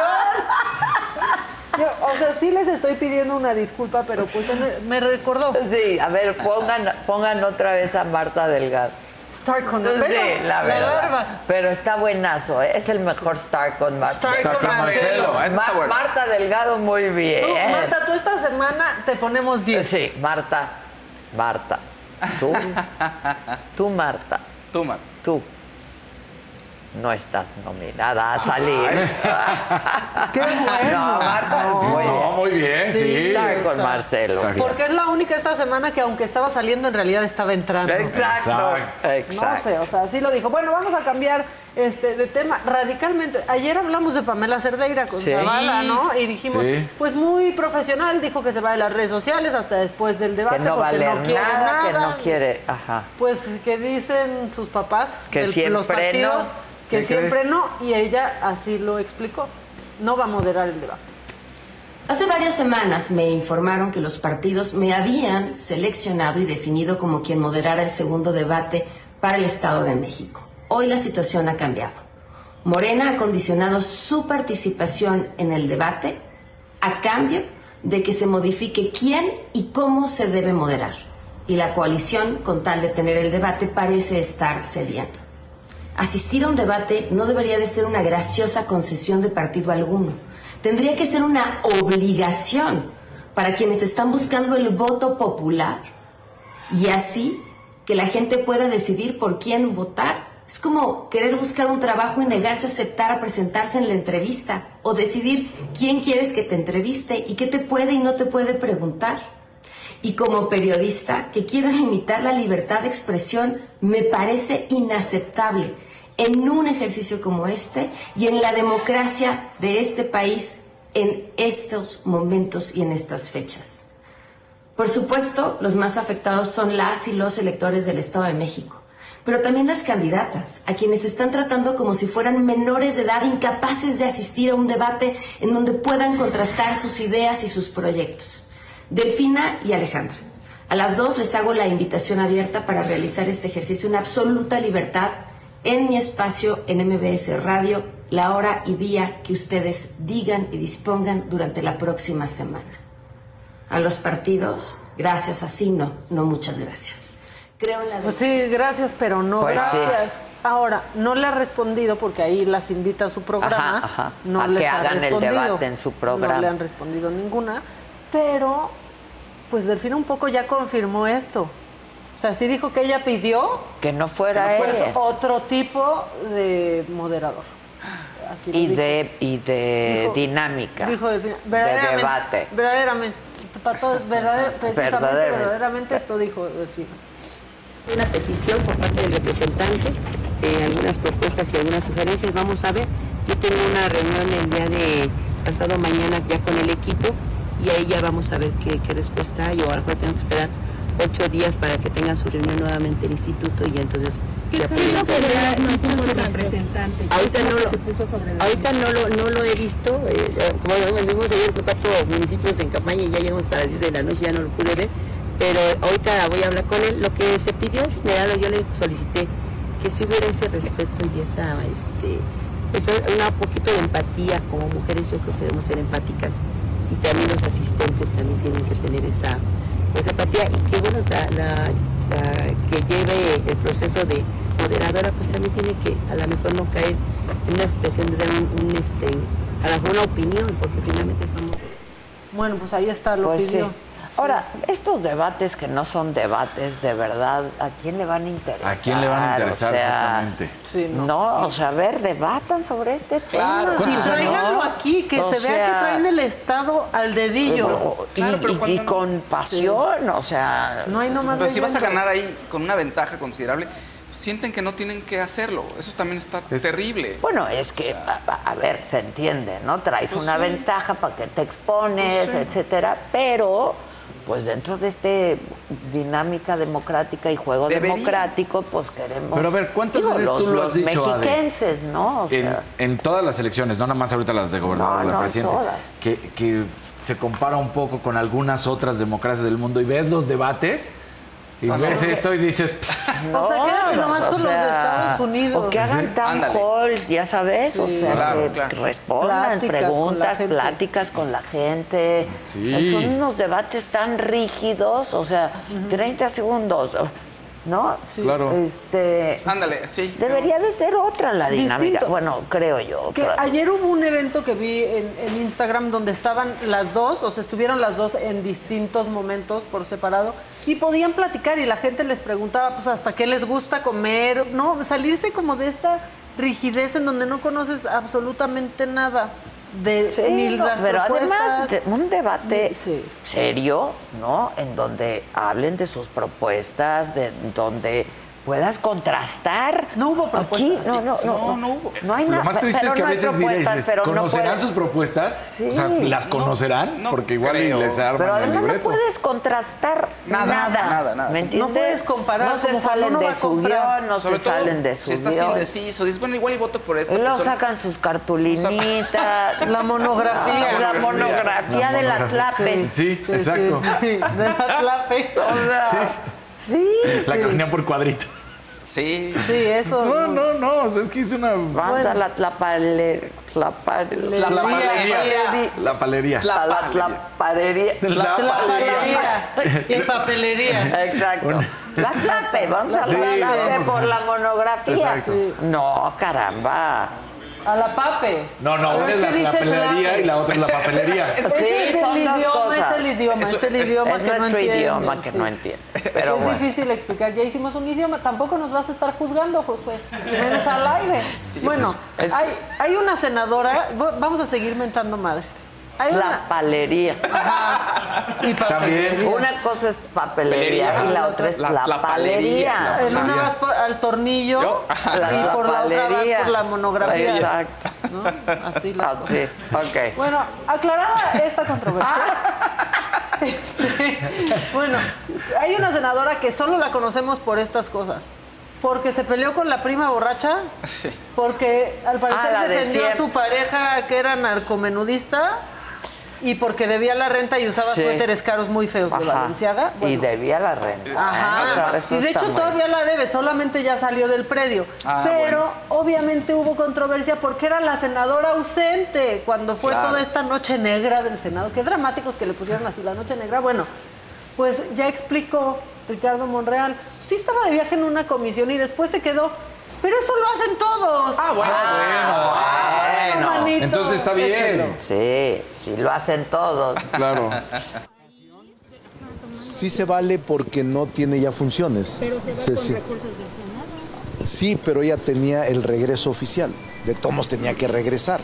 Se vale que ella, después de cumplir su función, de hecho todos lo hacen.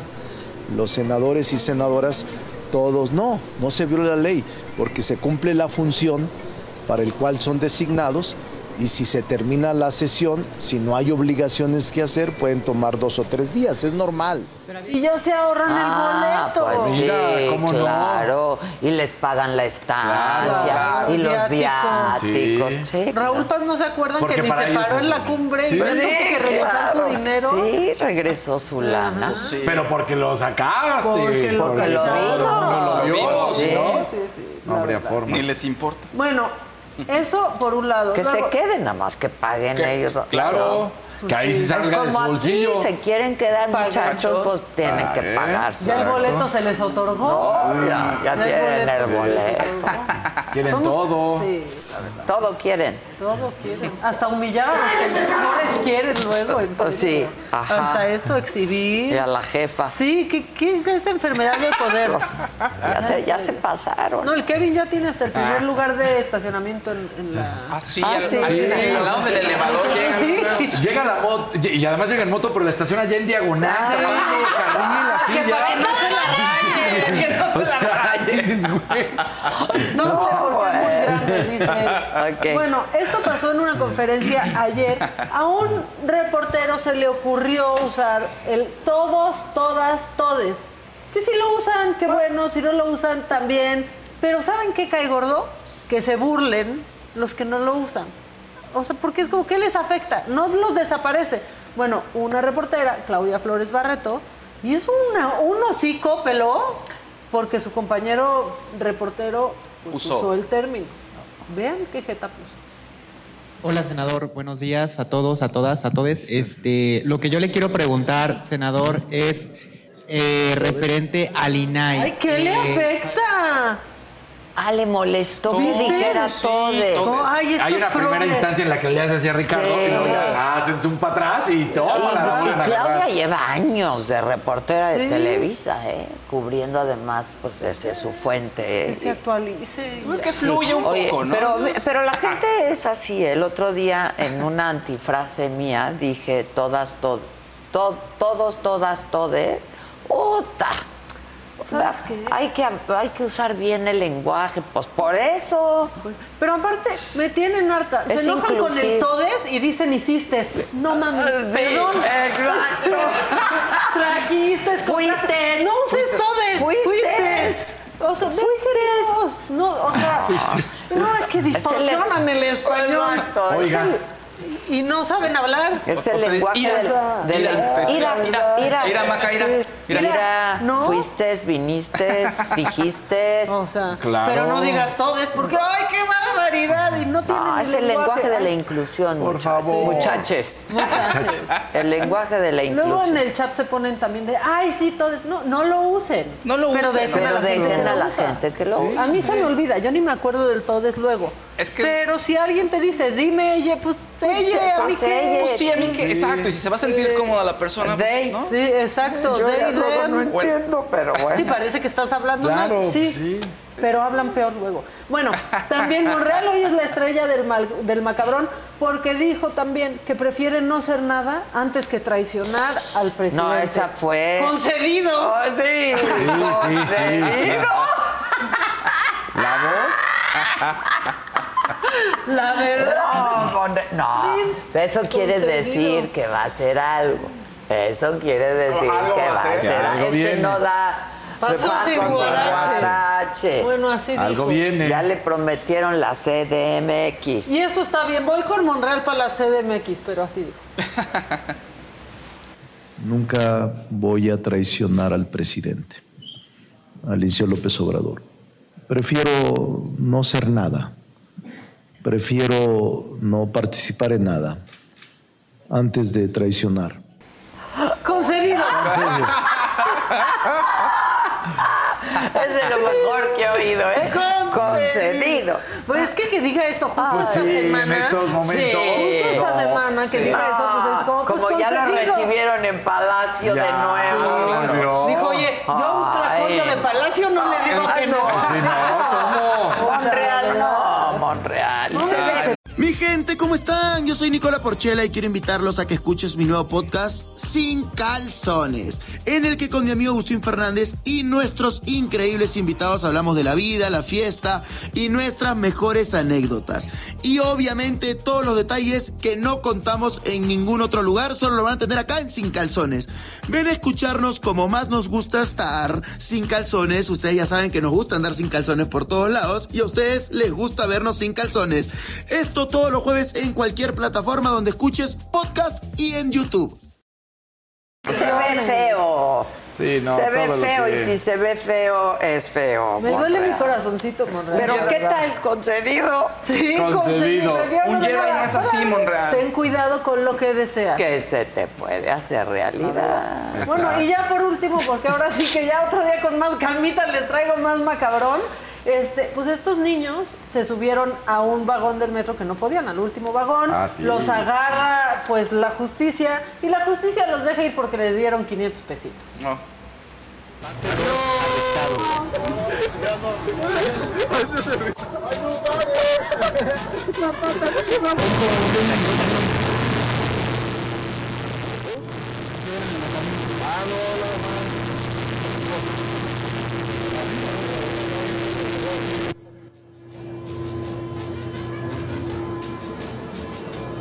rápidamente pagaron el juzgado cívico. ¿Cómo? Cada quien juzgado cívico. Cada quien a de 1.850 pesos. ¿Cómo? 22, 22, de 22 a 25 horas de arresto. Los más presos. ¿De qué estación a qué estación? Este... No, no, de la pasada esta. Se nos ley. Valió otra mordida. Mira la cárcel, bro. Mira la cárcel, Me va a regañar, ¿no?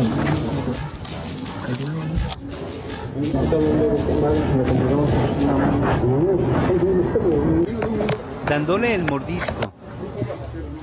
Dándole el mordisco y todavía el Ah, policía al no, final les dice, no, no, más no. que aprendan, que Sí, aprendan que pues, hacer corruptos como Sí, tú. claro. Pues, Pero sí pues, estamos- Oye, Mira, pero. ya, ya me enojé. Oye, pues ya, ya aprendieron porque sí le dieron la lana.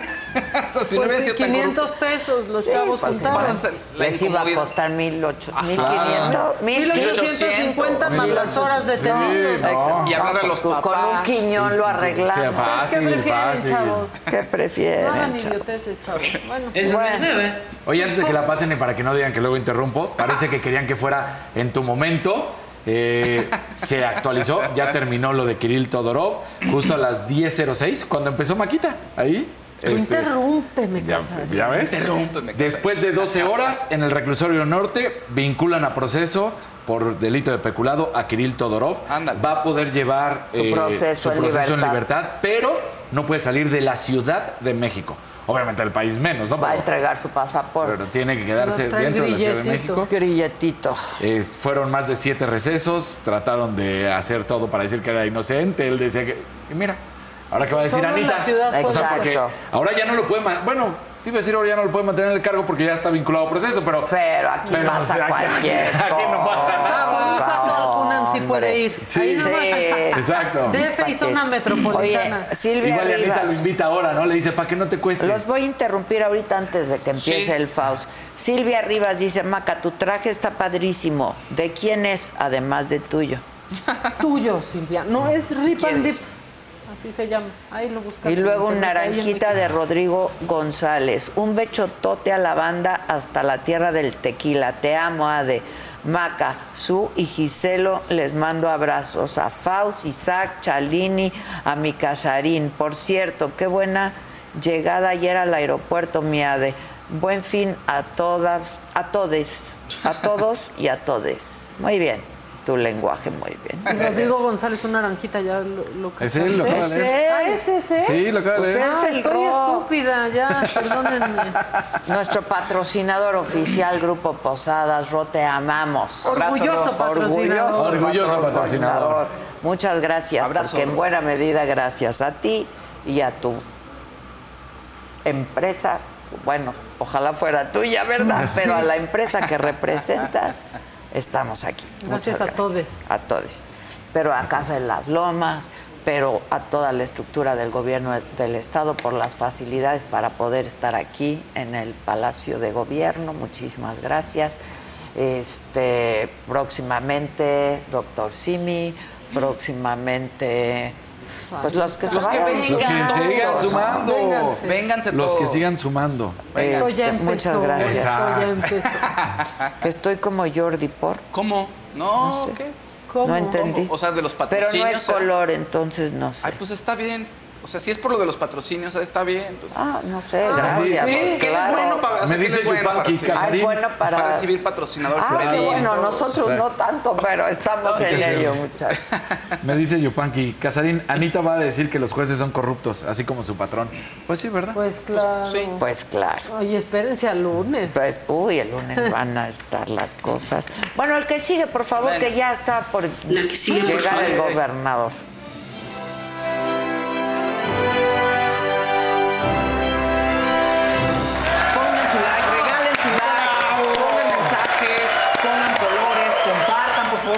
A más gente. Está muy exitoso esto. Todo el mundo nos ve, y así hasta la que vende tacos de canasta me dijo un día. Mi mamá dice que, que si usted es el que compra tacos de canasta porque lo vio en internet, le digo, sí, sí soy, fíjese. Sí, Sí claro. soy. ¿Y dónde están los Sí tacos? soy. Ahí, por el asturiano. Y por eso, nunca pero nos ¿por qué no graban. llegan a la Porque se ponen después de las 12. Quéjense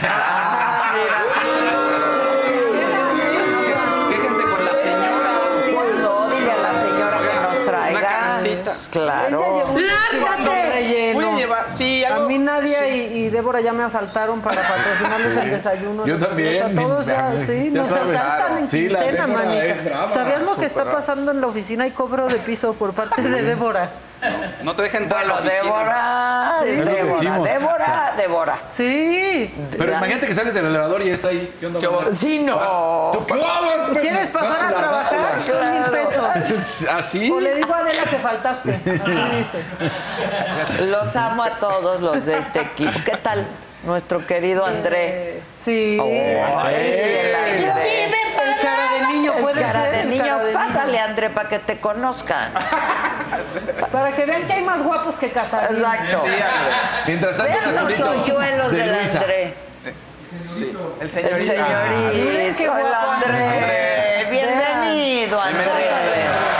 Miren. Miren el chamaquito tan bonito que es el André. Nuestro Osvaldo Benavides. Está horrible. No. Guapo, no. Guapo. Muy Véanle guapo, la muy carita que tiene tan bonita. ¿Eres, eres- ¿Tienes novia, novio, novia? Esposa. Esposa. Si es formal, muchachas. es ¿Tienes formal. hijos? No, todavía. Ah, si es formal el muchacho, pero háganle un close a su carita tan bonita que Y a sus pestañitas. Hace soyuelos. ¡Sus soyuelos! Miren qué precioso. Ahí está. ¿Ya te apenamos? ¿Ya te apenamos? Un poquito, un poquito. O sea, Te ves más guapo rojo. Exacto. A ver, tú Estás ni muy- trabajas, no manches, no seas mentiroso. Ay, No, ya. de veras, ya. Cállense. Gracias, André. Bienvenido a esta banda que está. ¡Lárgate! Les digo que Te todos los guapo. que se integran, hemos visto a muchos llegar e irse. Claro. ¿no? Sí. Pero los que somos, Más irse, dice. sí traemos un ADN muy chingón de la saga, la neta. Aquí Sí somos más irse, equipo. pero no, la Aquí verdad no. ¿Eh? No más irse. No. Todos estos, o sea, desde hace, desde que yo llegué hace Ah, seis no, años. mi banda, Josué desde antes, Chalini Sí. lleva antes conmigo. Bueno, Kevin es un traicionero. Qué Este, terrible. Ay, es que me van a pagar 100 pesos más. ¿Te acuerdas? Así dijo. Y no. le dijo, no seas. Es pendejo. Sí, sí. recordado. Está aquí retenido en voluntad, Kevin. De hecho, le implantamos un chip. Exacto. ¿Qué tal se le dijo? Se quería ir. Se quería ir. Es que me van a pagar 100 pesitos más. Y, No, y en Kevin. la oficina tenemos cosas guardadas que solo él alcanza. No se puede ir. ¿Qué vamos a hacer, ¿Qué? Kevin? ¿Toño? ¡Ah, el Toño que ya se va! ¿Qué? Ah, sí. ¿Qué se largue? ¿Qué va a Que hacer? le hablaron. Eso. Ah, eso, Toño. Lo quieren, pero Toño. No se va. No, pues ¿dónde la van a pasar ahí Sí, también? ahorita. Ya quiero ver que te dejen echarte ahí tu churro. quiero ver, quiero ver. Claro, Para quiero ver. ecualizar. ¿Qué- Quiero ver. Oye, un azulito de Luisa GF y un verdecito de Silvia Rivas que te dice, Ade, por favor envíale un abrazo y beso a Ana Rivas que se está recuperando de cáncer y fue su cumple. Ay, Anita Abrazo. Rivas, te queremos mucho, Ana Rivas. Vas a estar muy bien, feliz cumpleaños y vas a pasar muchos cumpleaños más, veras. Besos. Bueno, venga, Venga, Faust, que venga, el venga, venga. gobernador es primero. Sí. Oigan, ayer Wendy de las Perdidas iba a anunciar junto ¿Qué con otros cosa? influencers un nuevo proyecto en una conferencia de prensa No, en un no, hotel no. En, en la Cuauhtémoc y de pronto algo horrible, tragedia. Murió uno de los influencers que iba a estar ahí, pasó un tipo en una moto, le dispara, detienen al sujeto, es pero algo terrible, terrible. Pero ibas a decir algo, Maca, no. No, estoy impactada No. Está- porque está vi el, terrible. el video. No, yo sí estoy impactada. Está terrible. ter- Y bueno, pues eh, Wendy platica un poquito su experiencia, por favor, vamos a escuchar. Perdí mi cigarro. Frente a Wendy Guevara Oye, de Wendy, las pero Perdidas. esto es inspirado en las...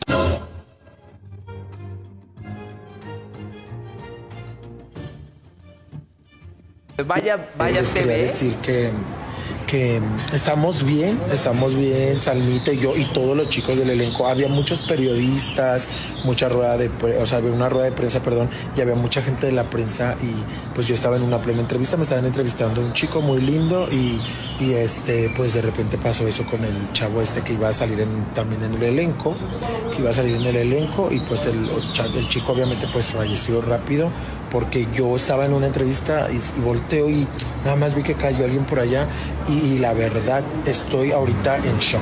Estoy en shock, tengo miedo, todos tenemos miedo. Todos, todas las chicas del elenco, hay unas chicas que vienen de unas venían de Guadalajara, otras personas de así, para reunirnos todos en la rueda de prensa. Y pues bueno, yo al chico en realidad pues no lo, no lo conocía muy bien, o sea, lo acababa de conocer en las entrevistas. Hermanas que se me cortó. Entonces, este, pues bueno, el chavo este apenas lo iba a conocer hoy yo. Yo lo había conocido por las ¿Cómo se llama? Por la, los ensayos.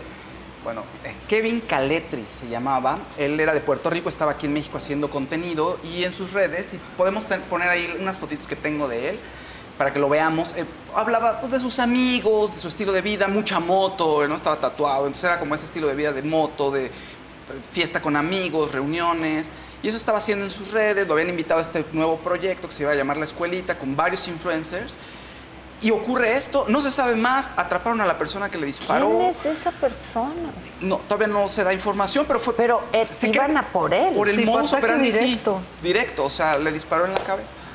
Entonces, es terrible. lo ¿De que veras ocurre. la, ¿qué, qué está pasando en este país? No, no. Donde nuestra vida ya no vale nada. No vale nada. A plena luz del día, o sea, ya nos esperan a que no los vea No, nadie. no, no, Ándale, no. Y en medio de, o sea, gente alrededor, porque dicen, un estaban llegando. Ahí está. Estaban llegando a la conferencia de prensa. Y un chavito. Sí, y ella, lo que dice Wendy, pues le está, como vimos, vaya, vaya TV, le estaba entrevistando y de pronto se oye el disparo y voltean y el otro está tirado ya. O sea, fue todo muy rápido. Estaba él al lado de Wendy. Estaban, se estaba muy cerca. Estaba muy cerca y escuchan la detonación. No, no, no. Y pues cuando reaccionan ante la cámara, así de, ¡Ah! ¿ya viste la cara que pusieron? Que de pronto es tan inverosímil que hasta... Y el si pones un- reportero, todo. si le pones una música chistosa, hasta parece comedia de lo, de lo surreal que es la escena, ¿no? Que no te No. esperas que ocurra algo así. Qué cosa. Terrible. Bueno, en buenas noticias, en unas buenas noticias, ayer que fue el día de Star Wars, pues resulta que en el Paseo de la Fama se develó la estrella de Carrie Fisher y Billy Lord, su hija, estuvo con Mark Hamill y le hicieron su homenaje en el día de Star Wars a su mamá. Muy bonito, estuvieron ahí. Estuvieron C-3PO y R2D2 también en el evento. Y pues los fans muy contentos, ¿no? Qué mejor homenaje que ese.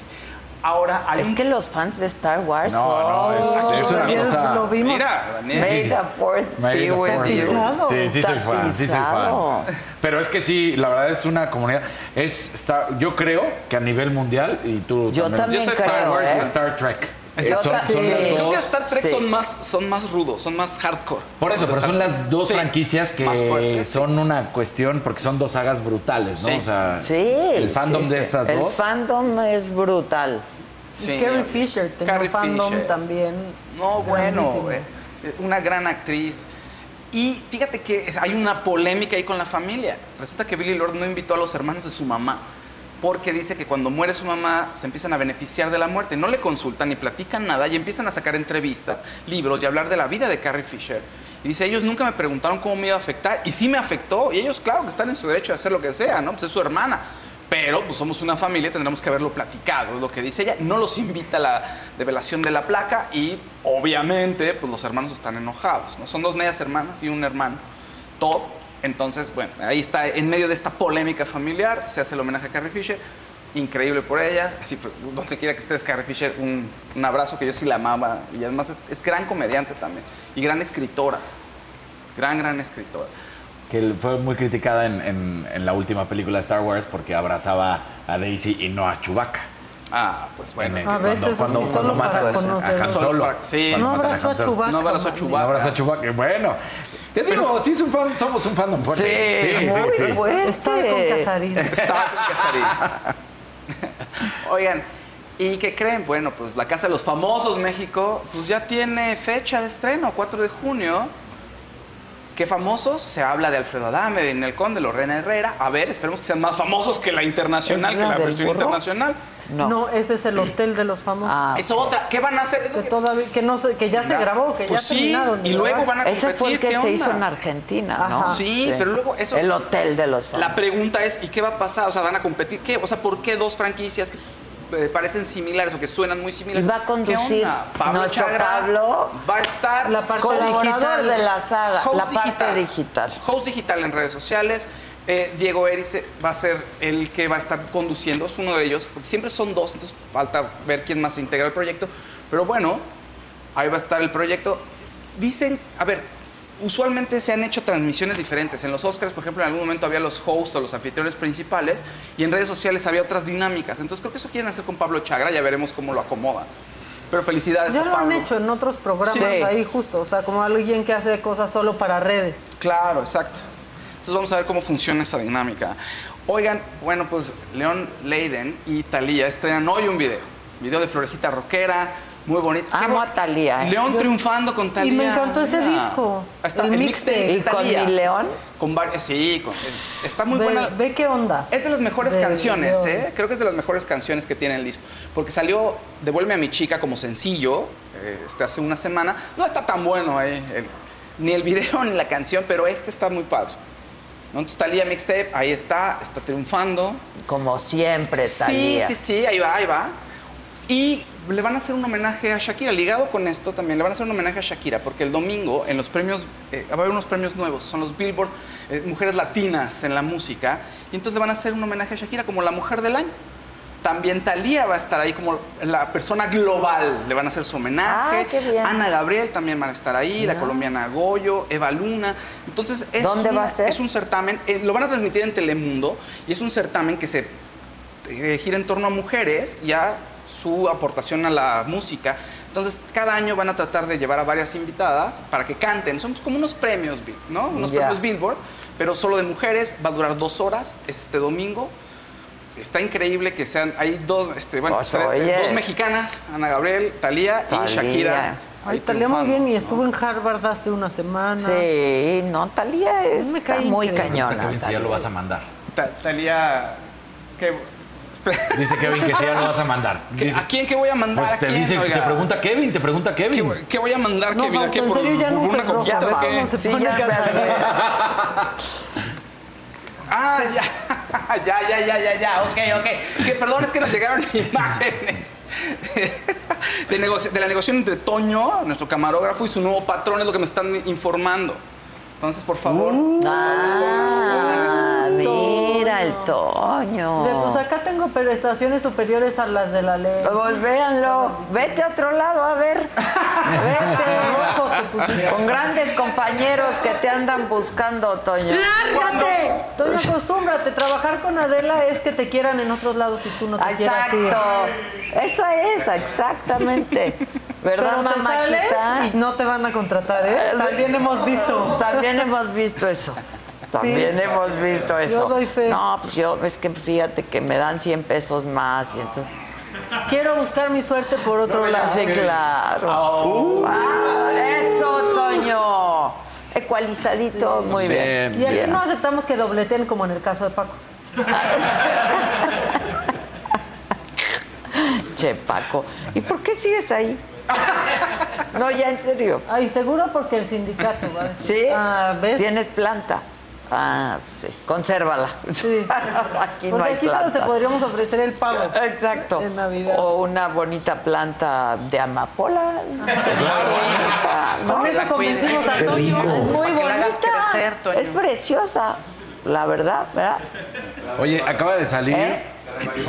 La de marihuana es preciosa. muy bonita. muy preciosa. ¿Quién- A- Aromática. acaba de salir los eh, objetos prohibidos y los permitidos para la pelea. Ah, a ver, venga, porque Este, yo voy a Ya ir. tienen las imágenes también para que las podamos ver. Ahorita se las mando en un No segundo. pueden llevar chacos. Pero bueno, no. No pues, metan chacos. Creerás que es de broma, pero sí. A ver, ahí te van los objetos prohibidos: Chacales drogas sí, o su no. parafernalia, mascotas, máquinas que den masajes o masajeadoras, rayos láser o cornetas, luces químicas duras que puedan servir como proyectiles, hebillas, botellas de vidrio, latas, vasos o hieleras, plumones, plumas o pintura en lata, cadenas largas o joyería con picos, calcomanías, Uy, volantes manita, o- joyería. ¿Qué? Y tus anillos.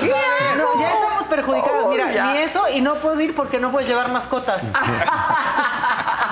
Te adoro. No te tienes que quedar en casa. Quédate en casa. Kevin, Kevin. Quédate en casa. Quédate en casa. Quédate en casa. Eh, peluches, comida o bebidas exter- externas, cualquier tipo de arma, por supuesto, te digo, que no creas que es puede broma. llevar, o sea, ¿cómo cámara nos vamos a de foto divertir? profesionales, cámara de video, equipo de grabación de audio, eh, selfie stick, aerosoles, No. sombrillas o paraguas, paquetes de chicles cerrados, encendedores y paquetes de cigarros cerrados, Oh. cigarros electrónicos o vaporizadores. Ay, manita, mucha restricción. No. Sí. Eh, míralo. ahí Mucha está, hasta abajo. restricción. Es- Está hasta abajo el cigarro electrónico y ¿Cómo vaporizador. nos vamos a divertir? Ay, no, ¿y cómo va a ecualizar el todo? ¿Cómo vamos a saber si es real si no nos tomamos selfies? No. ¿Cómo vamos a saber si O es sea, real no el me- evento? Entonces me quito este anillo, por Pues, supuesto. sí. Te ¿no? quitas eso, me dejas en Te la dejo el cachar. el cigarro. Y, y- y el cigarro. Puta, me van a sacar de la pelea. No, y aparte les tenemos que contar que una vez en una pelea perdimos a un miembro del equipo por estar Por vapeando. vapeando, Ah, sí. Lo- sí, le sacaron cuando volteamos ya no estaba. Ya no estaba. ¿Cómo crees? Pregunta, ¿a qué hora es la pelea? Eh, a las 11. Inicia- se inician transmisiones desde las 9 de la noche. Ok, pero la pelea es a las 11 o a las 10. Bueno, a las 10 de la noche. Lo que pasa es que ¿Va a haber obviamente es- peleas previas? eh, hay todo, entonces por eso es que se te puede... Ah, pero el Canelo sale a las 11. El Canelo, digamos que el, el horario oficial, el marcado tal cual, es a las 10 de la noche. La experiencia lleva a decir que se alarga un poco más. Ok, pero ¿hay peleas previas? Sí. Ah. Adame contra el cazafantasma. Exacto. Esa sí estaría gran espectáculo. Lástima que no puedo llevar a la mascota. Sí, me quedo en la casa. Pero diles que yo sí hago en mi lugar y todo. Me porto bien. Te aviso cuando llegue al baño. Hasta vas al excusado y todo, Sí, en al serio. váter. Incluso le jalo. Exa- Incluso lejano. Bueno, Yo también soy una chulada, ¿no? hombre, ¿qué más? Bueno, la? Asociación Americana de Compositores, Autores y Productores dijo, la canción Me Porto Bien de Bad Bunny es la canción del año. Entonces, Uf. qué bueno para él, porque Peso Pluma ya lo está opacando. Le da un poquito de respiro. Todavía está vigente Bad Bunny, pero cuídate, Bad Bunny. Porque viene con No, todo no, peso. no. pluma, Entonces, ¿eh? ahora sí que... Sí va a estar en la pelea. Seguro. ¿Quién? ¿Peso, Peso Pluma? Pluma. Bien, Peso Pero- Pluma. ¿No cantando o sí? No cantando. Ah. ¿Qué va? ¿Invitado? Ahí. Que va de invitado a narrar con las estrellas. A narrar con Ah, las de- estrellas. de Peso De, de Pluma. comentarista, que va a ir de a Por peso ¿Ah, sí? pluma. Hay una pelea peso pluma. Peso pluma. Que va a ir a comentar ahí. Ándale. ¿Sabe? Es lo que Pues, pensando. Lo, Pues que- no, lo- no lo que sé, yo les, lo que yo les platicaba. es Es pregunta, Sí. Lo, que yo les platicaba de ayer, ¿no? Que pues en su historia, eh, pues sí ha hecho deporte, sobre todo fútbol, pero que del box más bien que era por la cercanía con Marco Antonio Barrera. Entonces, pues. Ah, verdad es saber que quién entonces, sabe. ¿no? No, pues. bueno, quién sabe, ahí sí no Bueno, decir. pero eh, ya así se aseguran que los ven. Exacto. Sí, ¿no? Oiga, vez también venga Sí. Santa Fe Clan a la pelea, pues vive aquí. Claro. Trae a Carelli. Sí, va a estar banda. La vive.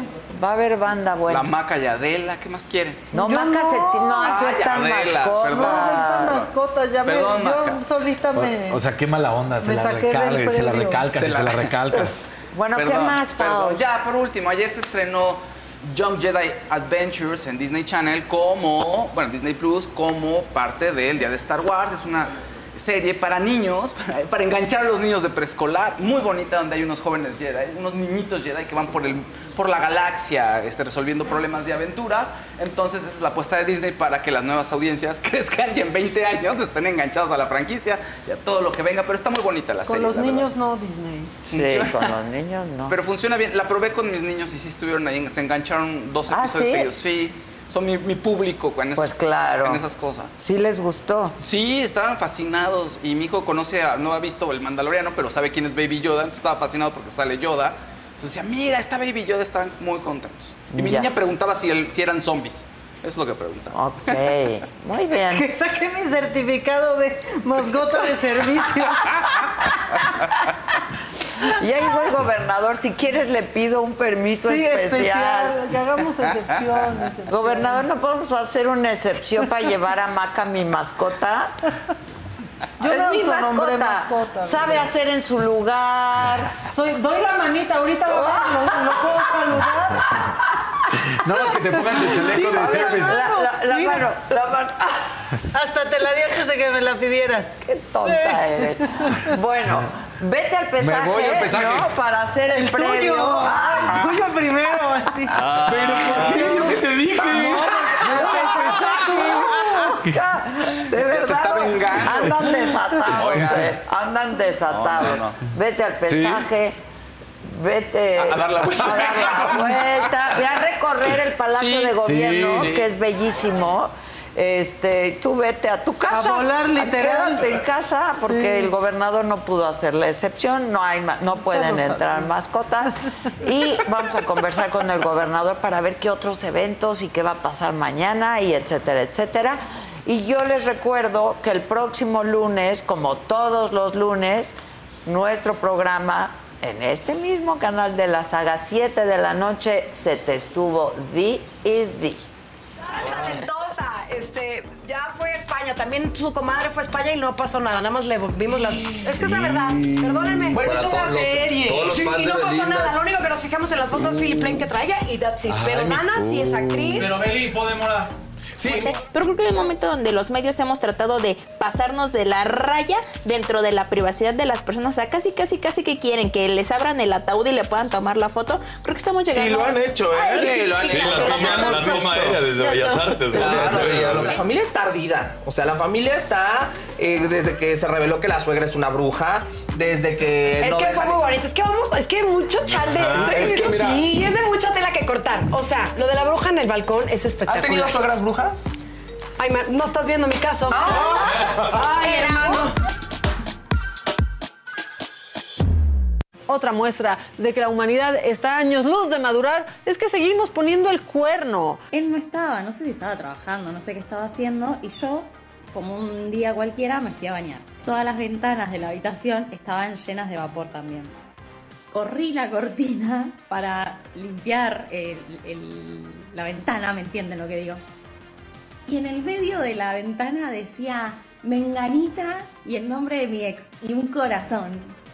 Lo bueno es que en esta inmadura vida también hay señales de que se puede cambiar, avanzar y hasta evolucionar. Como en los viejos tiempos, mi bocho. Eh, eh, eh, eh, eh. taca, taca, taca, taca, taca, taca, taca. Y ahora, un ejemplo de que no madurar puede tener sus ventajas porque puedes hacer lo que quieras a la edad que quieras. Duele. Que si que me cagó la crica más de 20 veces. Yo no sé si Marta tiene crica.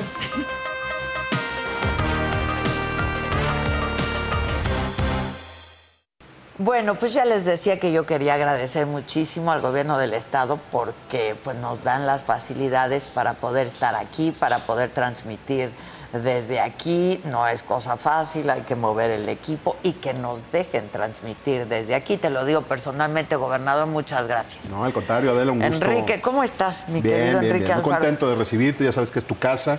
Pues déjate yo, al Canelo. Bueno, este, también, a los dos. Este, Muchas gracias. Canelo ya sabe que eh, la alegría que ha generado de venir a pelear a su, a, su, a su casa es brutal, pero también nos da mucho gusto que estés tú aquí. Muchas gracias. Y más recibirte pues, en este lugar tan, tan em- em- importante, tan emblemático, este palacio donde vivió Juárez, donde vivió Hidalgo. Que fue un convento, ¿no? Se hizo como un también. convento para, Este, para una gran historia convento. en el corazón de la ciudad. Un gusto tenerte, Adela. No, Mucha hombre, admiración, al como siempre. contrario, está divino y Guadalajara está padrísimo. Sí. Está con todo Guadalajara, La, ¿eh? la verdad es que la ciudad ha tenido un proceso de eh, transformación en los últimos 10 años muy, muy profundo. Eh, una ciudad con toda una historia, una tradición reconocida en México y en el mundo. Eh, pero la verdad es que se ha hecho un esfuerzo para ir eh, también construyendo una visión de futuro de la ciudad. Es decir, no nada más eh, la ciudad de las tradiciones, del mariachi, del tequila, no, sino también la ciudad de la innovación, una ciudad que tiene también un vocacionamiento financiero, de turismo de negocios. Ahí va la ciudad caminando y creo que estamos viviendo un buen momento, un- un- una etapa de, de mucho crecimiento económico, de haber alcanzado niveles de seguridad que hacía 15 años no se vivían en nuestra ciudad, es decir, hemos avanzado en agendas complejas, duras, eh, pero Guadalajara creo que es no solamente la, segu- la segunda ciudad más grande del país, sino se ha consolidado como, un mo- como una locomotora de la economía nacional y como una ciudad que está recuperando poco a poco lo que perdimos durante muchos años y que era nuestro gran orgullo, lo que lo hizo ser la perla de Occidente, la ciudad de las Sí. rosas, que era la calidad de vida. Estamos recuperando eso, no son procesos y- sencillos. ¿Y así lo siente la gente? Yo creo que sí, en muchos sentidos sí. Yo además de gobernador soy tapatío, aquí he vivido siempre y eh, eh, vi a mi ciudad decaer.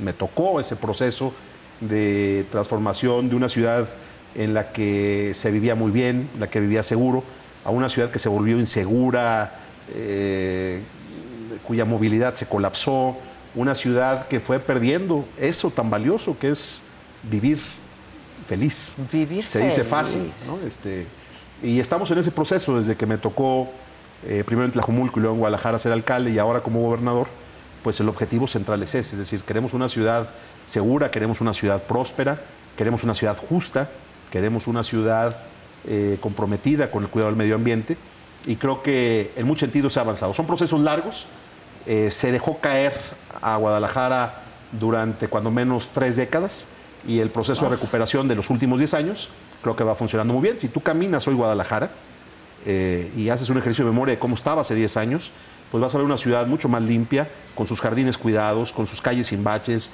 con su sistema de alumbrado que funciona. eh, y creo que ese proceso de transformación es para nosotros motivo de orgullo. Pero aparte está súper hot, ¿no? O sea, como que Guadalajara está dando mucho de qué Bueno, hablar. super hot también de calor, qué barbaridad. Así, ¿qué Este, onda con el ¿qué onda calor, eh? Este, yo, yo creo que se puso también de moda Guadalajara. es Se decir, puso muy de moda se Guadalajara. combinaron muchos factores. Por, Adela. muchos motivos, sí. El tema de la pandemia no fue un tema menor, es decir, la Ciudad de México eh, sufrió la pandemia de una manera distinta a Guadalajara. El impacto que tuvo, sobre todo el tema económico y en la vida de negocios, particularmente de restaurantes, de bares. eh, el caso de la Ciudad de México fue verdaderamente durísimo y Guadalajara tuvo otra política y otra forma de enfrentar la pandemia. Y en ese sentido creo que hubo muchos sectores que de repente no vieron posibilidades de desarrollarse en México, en la ciudad, y vieron en Guadalajara su, plan B. Entonces Guadalajara empezó a desarrollar eh, una oferta, por ejemplo, gastronómica que ha ido evolucionando y que se ha ido consolidando en el tiempo. Eh, la industria del entretenimiento, que también se ha ido fortaleciendo por infraestructura también de primera en nuestra ciudad, el turismo de negocios y la eh, enorme ventaja que representa el tener aquí al tercer aeropuerto del país en número de pasajeros, en proceso, por cierto, de ampliación. En un año vamos a tener el doble de capacidad en nuestro aeropuerto internacional y la cercanía con la oferta turística que tiene Guadalajara, que es eh, que está vinculada a nuestros pueblos mágicos, por supuesto, Sí, Tequila, eh, Ajijic en Chapala, eh, Tapalpa en la Sierra y el destino turístico hoy, fíjate qué importante, con mayor nivel de ocupación de todo México, Puerto Vallarta. Vallarta, Entonces, pues sí. pues Jalisco ahí va. Oye, que hay una discusión ahí de Nuevo Vallarta. Hoy eh, al gobernador, eh, en su rueda de prensa, eh, Mi gente, ¿cómo están? Yo soy Nicola Porchela y quiero invitarlos a que escuches mi nuevo podcast Sin Calzones, en el que con mi amigo Agustín Fernández y nuestros increíbles invitados hablamos de la vida, la fiesta y nuestras mejores anécdotas. Y obviamente todos los detalles que no contamos en ningún otro lugar, solo lo van a tener acá en Sin Calzones. Ven a escucharnos como más nos gusta estar sin calzones. Ustedes ya saben que nos gusta andar sin calzones por todos lados y a ustedes les gusta vernos sin calzones. Esto todos los jueves en cualquier plataforma donde escuches podcast y en YouTube. En, en realidad yo, yo no quisiera entrar en esa polémica. A ver, eh, nadie puede poner en duda que el éxito de la Ribera Nayarit es por la marca Puerto Vallarta y por lo que ellos hicieron muy bien. Pero no se entendería la Ribera Nayarit sin la marca Puerto Vallarta. Entonces creo que es un asunto de complementariedad. Esto de andar Ya. peleándonos por el ¿De límite administrativa y el límite administrativo, perdón, entre dos estados, creo que no es correcto. Pero Yo has hablado que- con el gobernador. Sí, sí, sí, el gobernador tiene una buena relación, tenemos una buena relación, eh, es, es una persona a la que yo le tengo aprecio y creo que ha traído este tema que creo que está mal entendido, porque el destino es Vallarta, este, nadie puede poner en duda eso, es una marca consolidada a nivel Desde hace internacional. mucho tiempo. Y tiene una cosa que desde hace muchos años los propios empresarios de la Ribera Nayarit han aprovechado esta marca en el buen sentido del término y hemos hecho una estrategia conjunta de articulación para que pueda tener un impacto su promoción a nivel internacional. Entonces yo eh, no le voy a abonar a esa discusión. Yo creo que fue un momento de calentura. Este, eh, yo respeto mucho al gobernador y sé que eh, vamos a encontrar una forma de calmar los, ánimos y de que Vallarta siga siendo ese imán que traiga inversión, que traiga desarrollo también para nuestro estado de Nayarit, Pues claro. que solo le tenemos cariño y aprecio. Que está precioso además. Además, ¿eh? además y obviamente la competencia sana, ¿no? Porque si bien es cierto que el desarrollo turístico creció hacia el norte, hacia Nayarit, también ahora lo que está pasando en Costa Alegre se va a convertir en otra opción de desarrollo con las mejores playas del Pacífico mexicano. Ya está abriendo sus puertas eh, uno de los hoteles, una de las marcas más importantes del mundo, con un hotel espectacular que ya está operando. ¿Cuál? El, ¿Puedo decir la marca? Sí, no? Claro. El Four Seasons Tamarindo, que es aprovecho para decir, vayan a conocerlo. Este, es algo espectacular Y lo que está sucediendo en la Costa Alegre de Jalisco, ¿para qué te cuento? De la va a dar eh, mucho de qué hablar en los próximos años. Se están desarrollando proyectos nuevos y otros que ya existían, eh, como Careyes, ta- que es de los más conocidos, que van tomando mucha fuerza. Y Oye, bueno, pero pues, hay infraestructura, hay todo. es que estamos estrenando dos carreteras nuevas que van desde Guadalajara hasta la Costa Alegre. Estamos haciendo el nuevo aeropuerto de Costa Alegre que va a estar terminado este año. Un nuevo aeropuerto eh, con capacidad para recibir cualquier ahí. tipo de avión, claro, que está justo entre Manzanillo y Puerto Vallarta, a la mitad de la costa. Estamos eh, ya eh, con la red de fibra óptica de Internet de alta velocidad más grande que hay en el país, que es la red Jalisco, ya en toda la Costa Alegre. Eh, resolvimos el problema de abasto de agua, en fin, la Costa Alegre ¿Y ya tan es una... bonito como la Riviera, como Bueno, no voy a. O como a- encanta- Vallarta, o me como- encantan las playas de la Ribera Nayarit, pero tengo que decirlo, están mejores las playas de Pues Costa sí Alegre tienes que decirlo, No, claro, y, y- nomás y la verdad es que son las mejores playas de México, Adela, te lo digo este, con el respeto al Caribe mexicano, Bueno, que es Vallarta espectacular. tenemos años de, Sí, pero fíjate que aún las playas de Vallarta. Puerto Vallarta no son el, ma- el mayor de los atractivos de Vallarta. Vallarta es el sabor, el pueblo, la Sí, montaña, sí, sí. eh, la vida nocturna, la oferta gastronómica, pero las playas de la Costa Alegre de Jalisco es algo espectacular y yo creo que está tomando mucha fuerza y, y va a ser un destino de primera. Por eso es importante que más que una competencia con la Ribera Nayarit, lo que se genere es claro. una coordinación para que a todos nos vaya bien. Claro, sin duda. Oye, este, y además, bueno, es, en la pelea del Canelo mañana, este, ¿estás emocionado? Muy, muy. Yo también muy emocionada. Este, aquí hay apuestas de que en qué round y ya sabes. ¿Tú qué dices? Bueno, yo, yo creo que la gente quiere ver Espectáculo. ver espectáculo y que dure, pero yo veo al Canelo muy fuerte. Está hecho un toro el. Canelo. eh, bien de su mano después de su lesión. Lo veo con una motivación brutal. O sea, está súper contento de pelear en su casa. Lo, lo visité en el entrenamiento hace unos días y, y la verdad este, me da mucho gusto también por él, porque es, un, es una gran persona. Eh, haber tomado la decisión de pelear en Jalisco no es asunto menor. Sacrificó mucho de la bolsa. mucho ¿no? de la parte económica, Económica. pero nunca lo vi dudar. Él sabía que era el momento de pelear en su tierra, que quería hacerlo en el 200 aniversario de Jalisco. Eh, así es que ponerme de acuerdo con él para ver cómo lo hacíamos fue lo más fácil.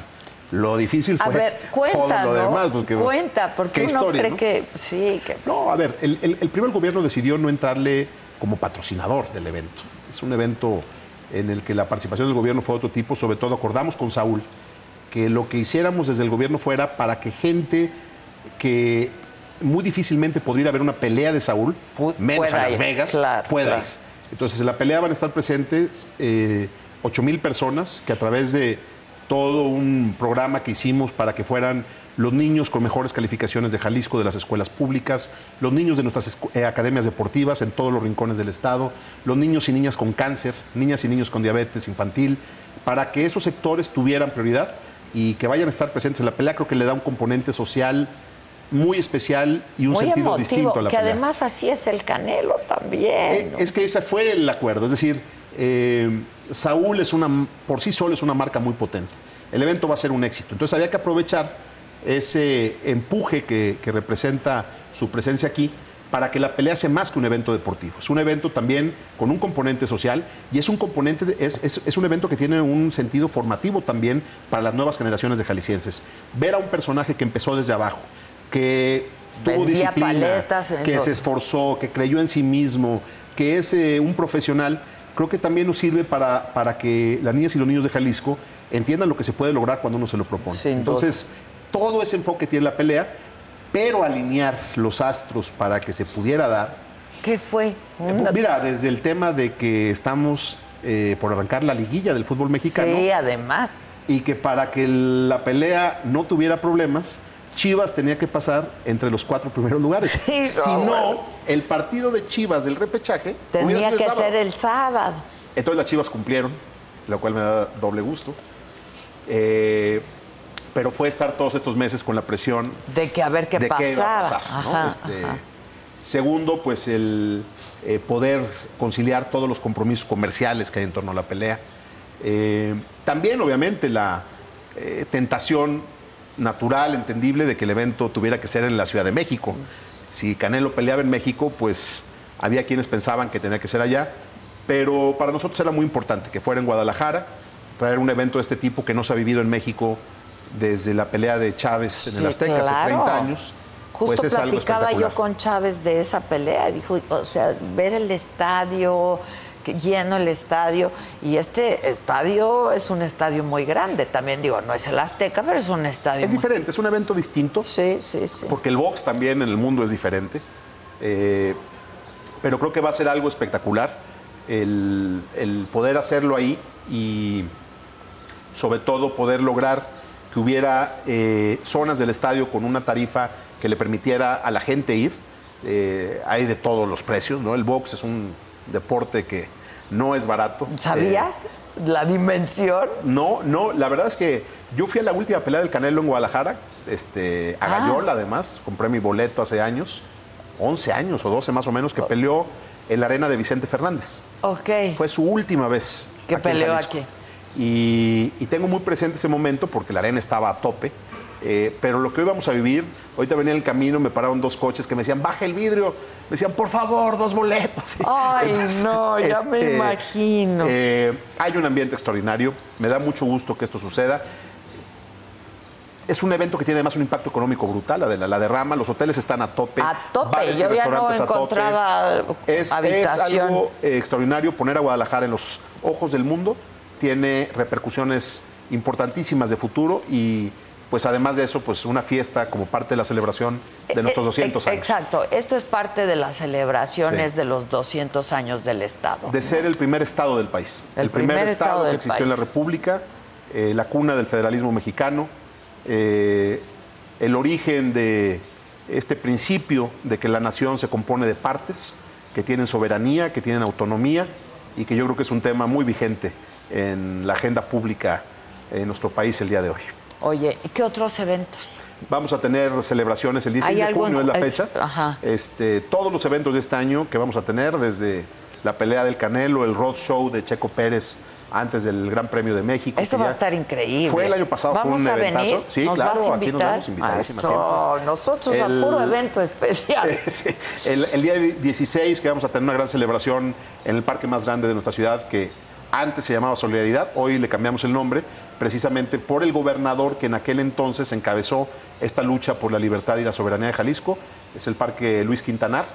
Y vamos a tener una fiesta popular ahí, va a haber, también vamos a estrenar el documental de los 200 años de Jalisco, de, de esa historia eh, de defensa de nuestra soberanía, que, que va a quedar muy padre, lo vamos a presentar en el Teatro de Gollado. Vamos a poner eh, el monumento a eh, Prisciliano Sánchez, el padre del federalismo sí, mexicano, que va a estar en la rotonda de las, de las y los jaliscienses ilustres. Muchas actividades. La verdad es que estamos muy contentos de, de lo que se celebra este año, pero sobre todo estamos contentos Qué de padre que, que te tocó, ¿no? de que ese pasado que nos enorgullece lo estemos honrando, construyendo un mejor futuro para Jalisco. Y qué padre que te Me tocaron los tenido- 200 años. He tenido suerte, fíjate, en eh, estos cuatro años hemos vivido cosas muy duras, ¿no? Porque sí.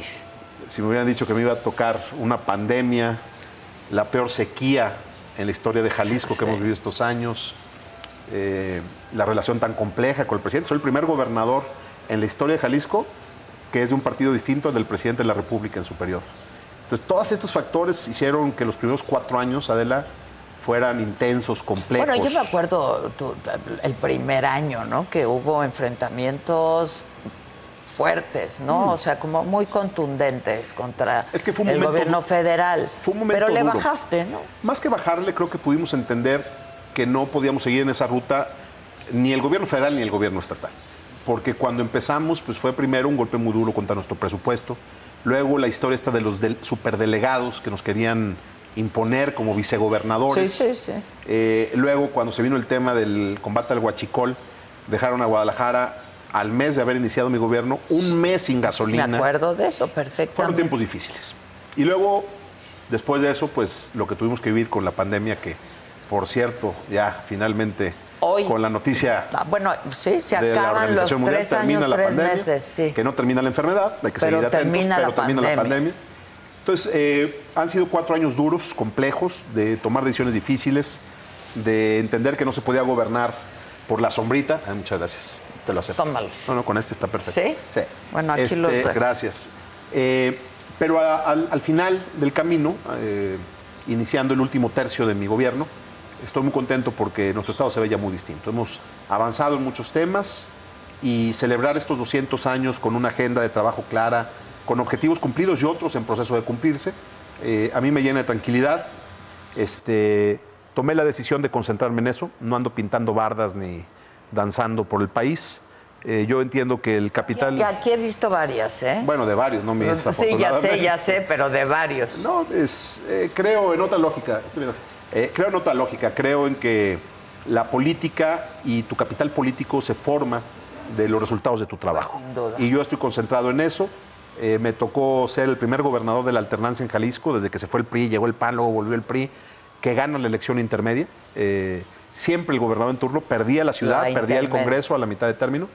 Y el tener la confianza de la gente, el estar eh, trabajando con eh, la tranquilidad de hacer lo correcto, pues para mí es la mejor manera de celebrar estos 200 años y de eh, encabezar un festejo que más que, insisto, un simple recuerdo de las glorias pasadas, es eh, el establecimiento de un compromiso para hacer bien las cosas de cara al futuro. Oye, pues tú, ya te metiste a la política, entonces vamos a hablar de eso. Que la regué, yo estaba tan a gusto no, hablando de no, box. estamos muy contentos con los, las celebraciones y los eventos varios que van a haber, ¿no? Este, pero pues ya lo, lo- lo dijiste, ¿qué vas a hacer? ¿O ¿Qué tienes pensado? ¿Qué tienen pensado en Movimiento Ciudadano? ¿Qué han, qué han hablado?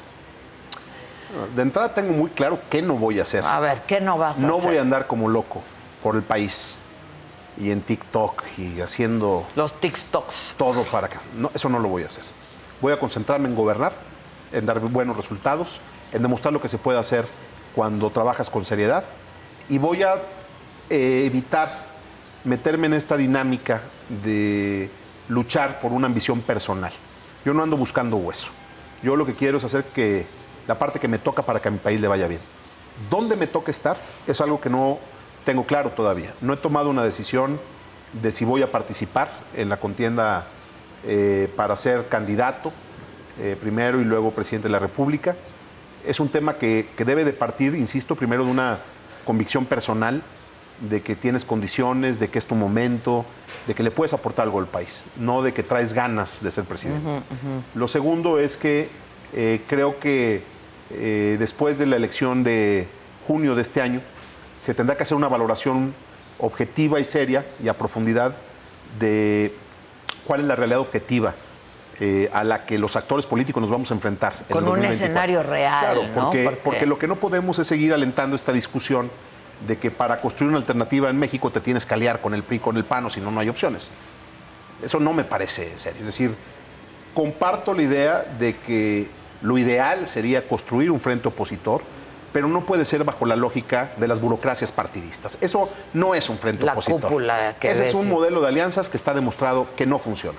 Y yo he luchado toda mi vida, bueno, no toda mi vida, mi vida reciente en la política, eh, los últimos cargos que he ganado, los he ganado defendiendo la idea de que no tenemos que vivir atorados en la vieja política. Entonces no voy a acabar mi carrera eh, haciendo un desfiguro, Adela. Eso también lo tengo claro. Por eso creo que tendrá que venir un análisis serio, objetivo. Yo quiero estar listo para lo que me toca hacer. Creo que México tiene que tener un camino distinto. Estoy convencido de eso. Eh, habrá que ver el rol que nos toca jugar a cada uno, y, a cada uno y, y cómo se puede verdaderamente construir esta alternativa que creo que le urge a la nación. Oye, este, ahora, yo vemos a Movimiento Ciudadano en la lógica de ir solos, ¿no? O sea, no. Me dices, estas alianzas no funcionan, ¿no? Este, y han demostrado que no funcionan. Y como que vemos a Movimiento Ciudadano todo este tiempo yendo en la lógica de ir solos, ¿no? Este, entonces, ¿no ves posible que se arme este frente opositor, este gran frente opositor, en donde se pueda elegir a un buen perfil para contender? Es que creo que puede construirse un frente opositor, pero no bajo el mandato del PRI del PAN. ¿Cómo tendría que ser? A ver, Los, tradúcelo. los partidos al servicio de un proyecto de otra naturaleza, no el proyecto al servicio de los partidos. Los dirigentes de los partidos lo que buscan es ver cuántas diputaciones federales tocan, cuántas senadurías, administran derrotas.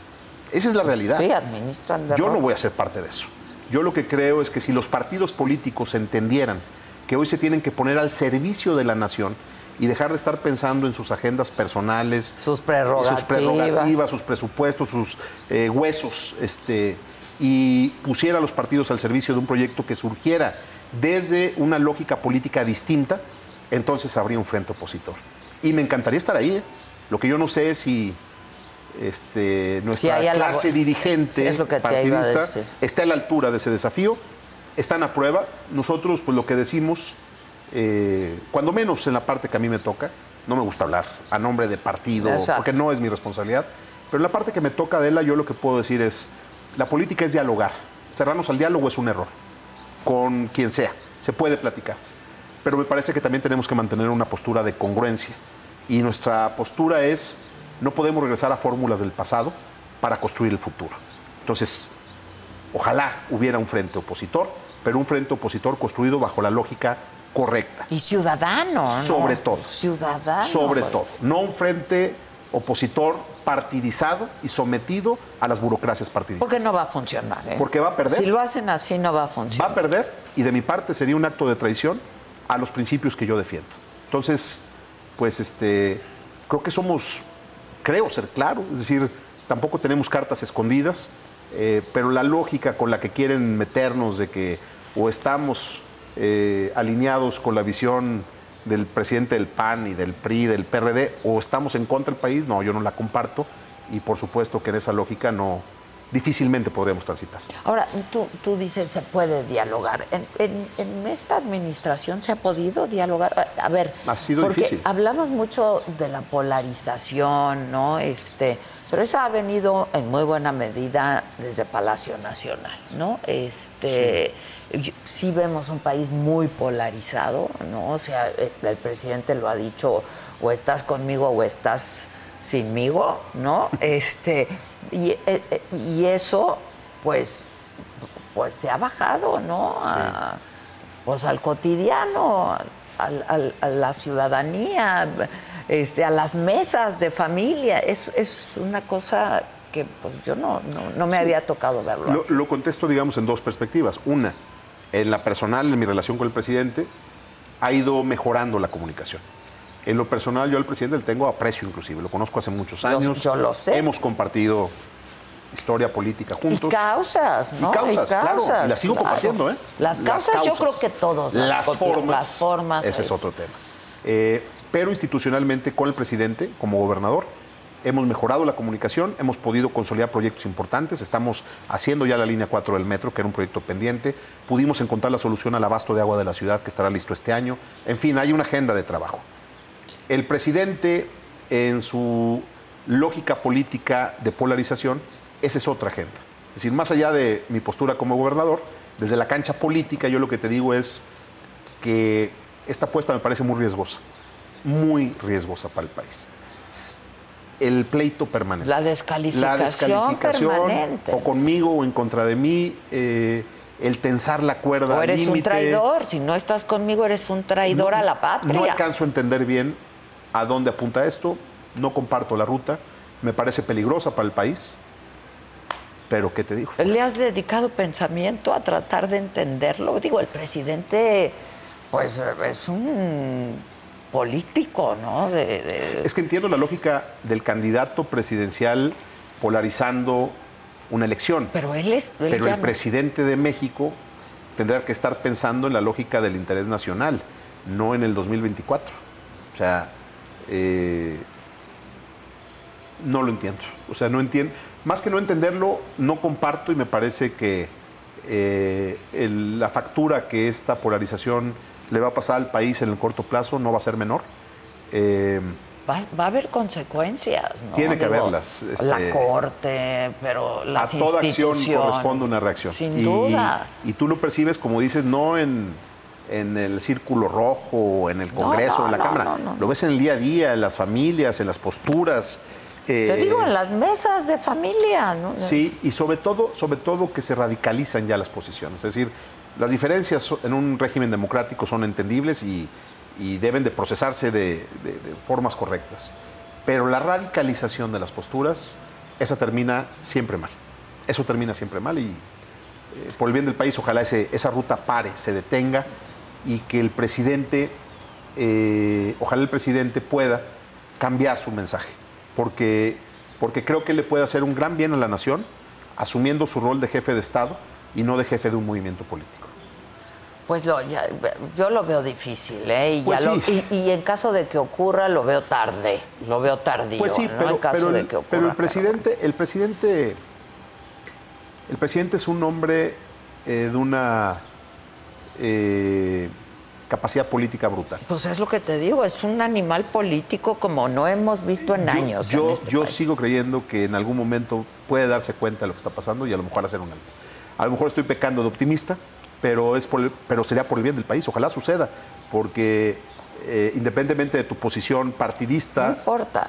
Nadie queremos que le vaya mal a México. Nadie queremos. Y a Y nadie nos además, conviene que le siempre vaya que, o, o sea, las causas del presidente, yo creo que muchos las compartimos, ¿no? La gran mayoría las compartimos. El método ¿no? de abordaje es el que no se Eh, comparte. exactamente. O sea, un hombre genuinamente preocupado no por la, por la desigualdad en este país que es brutal y que es ya insostenible. ¿no? Claro, y por la transformación Este, del régimen que en el que La había cosas, transformación había del cosas en régimen. las que era necesario dinamitar.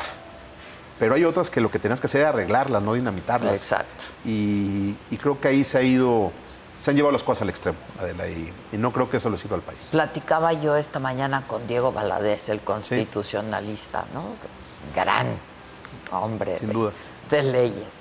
Y me decía, esto que está pasando con la Corte, yo nunca lo, o sea, no se había visto en la historia de México, ¿no? Y qué Este, bueno, además. O sea, me decía, tiene lado- su parte buena, Claro. tiene su parte buena, pero por otro lado, pues sí le va a pasar factura a la Corte, ¿no? Este, en, en cuanto a su credibilidad, en cuanto como institución. Pero pues. peor hubiera sido lo otro. Imagínate tú el escenario del sometimiento. Ah, no, bueno. Entonces sí, No, bueno, como decía el este, Chapulín Colorado, ¿no? Pues sí. ¿Quién podrá ¿Quién defender? podrá defendernos? Claro, peor hubiera sido lo otro. Pero Sí. esta eh, ofensiva, brutal, ¿no? Este, pues no se había visto No, nunca. Están pasando cosas que no deben de pasar en, en nuestro sistema político. Eh, la sacudida ha sido muy profunda. Yo creo que el objetivo del presidente, eh, que también comparto, compartía y comparto, de que había que desmantelar el viejo régimen, se ha cumplido. Ya Sí, lo sí. logró. Sí, está Ya todo desmantelado. El problema ahora es cuál es el nuevo régimen. Claro. Y ahí es en donde está el problema. de Porque no ¿eh? podemos quedarnos en la demolición. Es- ¿no? exactamente. Bajo los escombros. Exactamente. Ya lo demoliste, ya lo vamos ¿Y ahora a dejar. qué? ¿Cuánto tiempo nos vamos a tardar en reconstruirlo? Es que la demolición tenía que haber sido gradual, contundente, pero gradual. Y no de todo otra vez. Y no de todo. Porque eh, pensar que todo lo que está antes de ti está mal, creo que también es, es un extremo totalmente inapropiado. Creo que la última vez que te vi, o la más reciente anterior a hoy, fue cuando iba a hacer la marcha en defensa del INE. Sí. Eh, ¿No? Que yo te preguntaba, ¿vas a ir?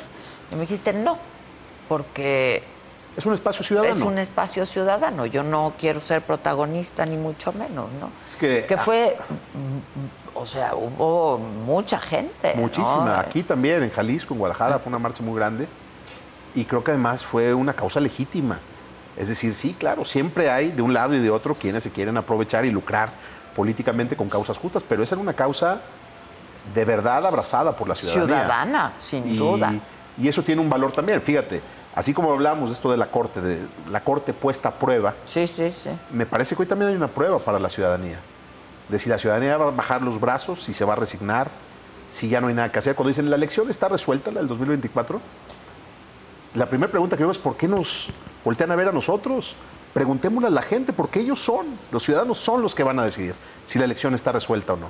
Y yo creo que los ciudadanos tienen todavía mucho que decir al respecto.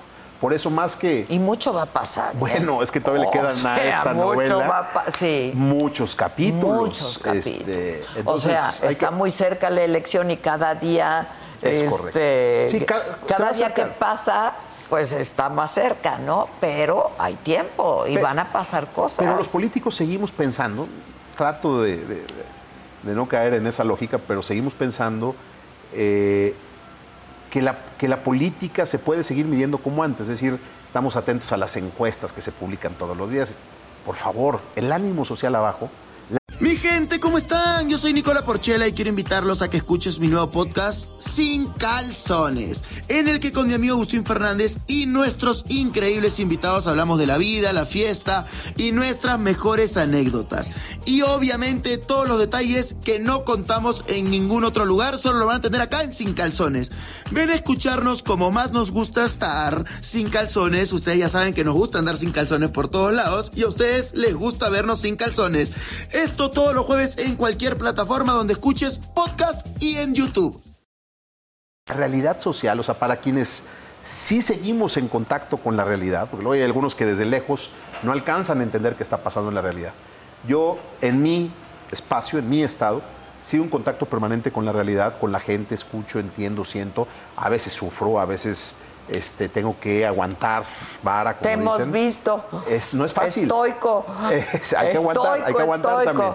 Pero lo que te quiero decir es, el ánimo social, yo no lo siento como de una elección resuelta anticipadamente. Es decir, eh, hay muchas cosas en juego y hay, hay que entender que hay eh, una prueba de fuego todavía por verse en un año, eh, que quien va a tener que resolver no es necesariamente la clase política, es la ciudadanía. Es la ciudadanía, Y falta ver qué sin decide duda. la ciudadanía. Ahora, hablando de la clase política, ¿no crees que la oposición, no, en donde ahí pues entran ustedes también, está perdiendo mucho tiempo? O sea, No, sin duda. eh, Sin duda. O sea, no tengo defensa alguna. Es decir, o sea, aquí acabando la elección, ¿no? Del Estado de México y de Coahuila, en unos meses se va a decidir o empezar a decidir el candidato eh, oficial, ¿no? Sí. De, de- de Morena. Y en la oposición siguen platicando de quién sabe qué. se ha perdido mucho tiempo, pero todavía hay tiempo. Sí, sí. Cada Digámoslo vez así. menos cada también. Vez menos, ca- Cada vez cada menos. vez menos, pero, pero también hay que entender que estamos ante un momento histórico en el que lo que eh, fue, digamos, o que- lo que fueron las fuerzas mayoritarias políticamente hablando de este país, pues siguen creyendo que lo son y ya no lo No son. son, no. Pues este es el Como yo problema, les digo, ¿no? caben en un Volkswagen. Cuando uno dice, oye, el PRI, ¿no? Los de mi generación todavía alcanzamos a pensar un poco en el, Claro. en el PRI. Sí, sí. Eh, hay que ver después de junio que sigue gobernando el PRI. Para entonces, ¿no? Es decir, eh, el PAN. El En corredor el territorio azul. a ver qué le queda al PAN. Nosotros, como fuerza política, tenemos muchas cosas que hacer mejor. Podemos habernos equivocado en cosas. Pero hemos sentado las bases para construir un proyecto eh, que por lo pronto hoy gobierna dos de los estados más importantes Más del país. importantes y ¿no? ciudades Y muy La importantes. ciudad 2 y 3 del país. Entonces, este, siempre hay cosas mejor que hacer mejor, pero algo habremos hecho bien, que hemos ido creciendo en lugares de alta, de alta politización, lugares en donde hay actividad económica eh, intensiva o in- Sí, eh, sí, de sí. mucha intensidad y ciudades y perdón y estados que tienen concentraciones urbanas importantes. Esa realidad eh, lo que nos hace pensar es que el modelo que nosotros hemos construido, tratando de entender que lo que juega no es una marca o una bandera, sino un candidato, una, una narrativa, una visión de qué es lo que tú defiendes, pues es lo que tendrá que estar presente y que hoy, con toda razón lo dices, no existe en la oposición. No Hoy, existe. Cuando menos, digamos, a nivel nacional. Sí, a eso me refiero. eh, En Jalisco hay una idea, en Nuevo León hay una idea, eh, hay habrá otros estados en las que la haya, pero no hay un proyecto nacional en ese sentido. Y si estamos esperando, no voy a decir nombres porque los respeto, son mis gente a la que tengo, le tengo Sus aprecio, ¿no? A los dirigentes cuates. partidistas les tengo respeto en lo personal. Pero si estamos esperando que sean ellos los que Los que construyan esa nueva narrativa, que sean esa nueva imagen, que sea... No, por favor. Sí, no, por favor. Ese no es el camino. No, eh, si, si están pensando en eso, entonces la elección está resuelta. Entonces está... Entonces la coincido. elección está resuelta, Coincido. pero yo sí los veo en esa lógica, ¿no? Todavía Este, sí. No hay este frente opositor, gran frente opositor, no hay esta convocatoria a la ciudadanía, no, no. Todavía, todavía no lo hay. Esperemos que algo pase. eh, Y algo va a pasar Te digo una cosa, Adela, y te lo digo, no, no lo he dicho en otro lado. Me encantaría estar al frente de esa causa. O sea, si me preguntas, ¿tienes ganas? Sí, sí, de, de esa parte de empujar para que eso sucediera, me encantaría. Pero también sabes eh, la otra versión de la historia. tengo una responsabilidad hoy aquí. Yo no puedo distraerme de la tarea de gobierno, porque yo hice el compromiso con Jalisco de ser su gobernador. Me gustaría o, o podría asumir un rol como un liderazgo de oposición más activo, sí, nada más que tengo un estado que gobernar. Y a mí no se me olvida que esa es mi primera responsabilidad. Por eso no ando danzando en otros estados, ni pintando bardas, ni haciendo cosas que en este momento no corresponden. La elección presidencial se anticipó de una forma absurda, absurda. Eh, Que yo creo que ahora se dan cuenta en Palacio Nacional Que fue que, la- tiempo. que fue mucho tiempo, porque dentro de Morena y con las corcholatas también pueden pasar cosas, ¿eh? ah, no. O sea, digo que todavía le quedan muchos capítulos. todavía le quedan muchos capítulos, Todavía, ¿no? todavía. Este, habrá quien no quede muy contento. Eh, no han podido ni siquiera definir cómo va a ser. Y tienen ya más de un año en campaña abierta. Bueno, se definió que por encuesta, ¿no? Bueno. Pues, Bueno. pues, en- entiendo el bueno, pero este, pues como dice Marcelo, ¿qué va a decir la pregunta? ¿Cómo va a estar la pregunta? Yo, yo conocí alguna vez, porque acuérdate que participé. muy Lo cerca. sé. Y esas historias de las encuestas, pues. Ya, ¿para qué me meto en lo que no me toca? Pregúntenle que a ellos Marcelo. resuelvan su tema. Pregúntenle a No, que le Marcelo. pregunten a Mar- exacto, que le pregunten Que a le Marcelo. pregunten a Marcelo. Justamente por eso yo El- digo que ahí van a pasar cosas también. Todavía, y, y la verdad es que eh, no deja de ser un tema de la mayor trascendencia, pero como te decía, eh, estoy atento, pero no me distraigo, porque gobernar un estado como Jalisco tampoco es asunto menor, es, es mucho trabajo, es un asunto de tiempo completo, y, y también esa es una responsabilidad como liderazgo de la oposición, entregar buenas cuentas Pues y sí, que... si y no entregas sea- buenas cuentas, Bueno, no es que- veo cómo. Es ¿eh? que yo, a- a- cuando, cuando hicimos lo de la Alianza Federalista, ¿te acuerdas con los Sí, gobernadores? claro, claro. Yo llegué a platicar con algunos de ellos y les decía, bueno, es que si no ganas tu estado a la mitad de tu término, pues ¿cómo te presentas como, un es- como una Claro, opción claro. de veras para un liderazgo nacional? Entonces, afortunadamente yo creo que voy a cerrar este eh, tramo de mi gobierno con buenas cuentas y ya luego veremos a ver qué sigue. Oye, qué nos y toca. hablando de, de entregar buenas cuentas, la gente, ¿cómo te percibe? Y cómo, pues tengo que ir a las encuestas, pero bueno, ¿cómo te percibe la gente? Y caminas y cuando vayas a la pelea, ¿no? Que son pruebas de fuego para los políticos y los gobernantes. Yo siempre he tenido como principio que la calle es tu termómetro. Sí, claro, por eso Eh, te digo, mañana vas a ir a la pelea Y voy, todos, los... los, voy todos los fines de semana Al estadio y me paseo por la calle con mis hijas. Y yo lo que creo es que el día que tú no puedas salir a la calle con el respeto de la gente, ese día renuncia a tu responsabilidad y date cuenta que fallaste. Yo tengo un ambiente muy bueno en la calle, no existen políticos eh, de unanimidades, pero eh, Sí, la no. gente me respeta, la gente sabe que estoy trabajando eh, y ese termómetro social para mí es fundamental y es el- la mejor guía de que las cosas van bien. Eh, porque que tú vayas a la asamblea de tu partido y te griten Sí, presidente, no, bueno. presidente, bueno, pues esas están fáciles. O que armes tu banda. Pero hace poquito que, la última vez que fui al estadio,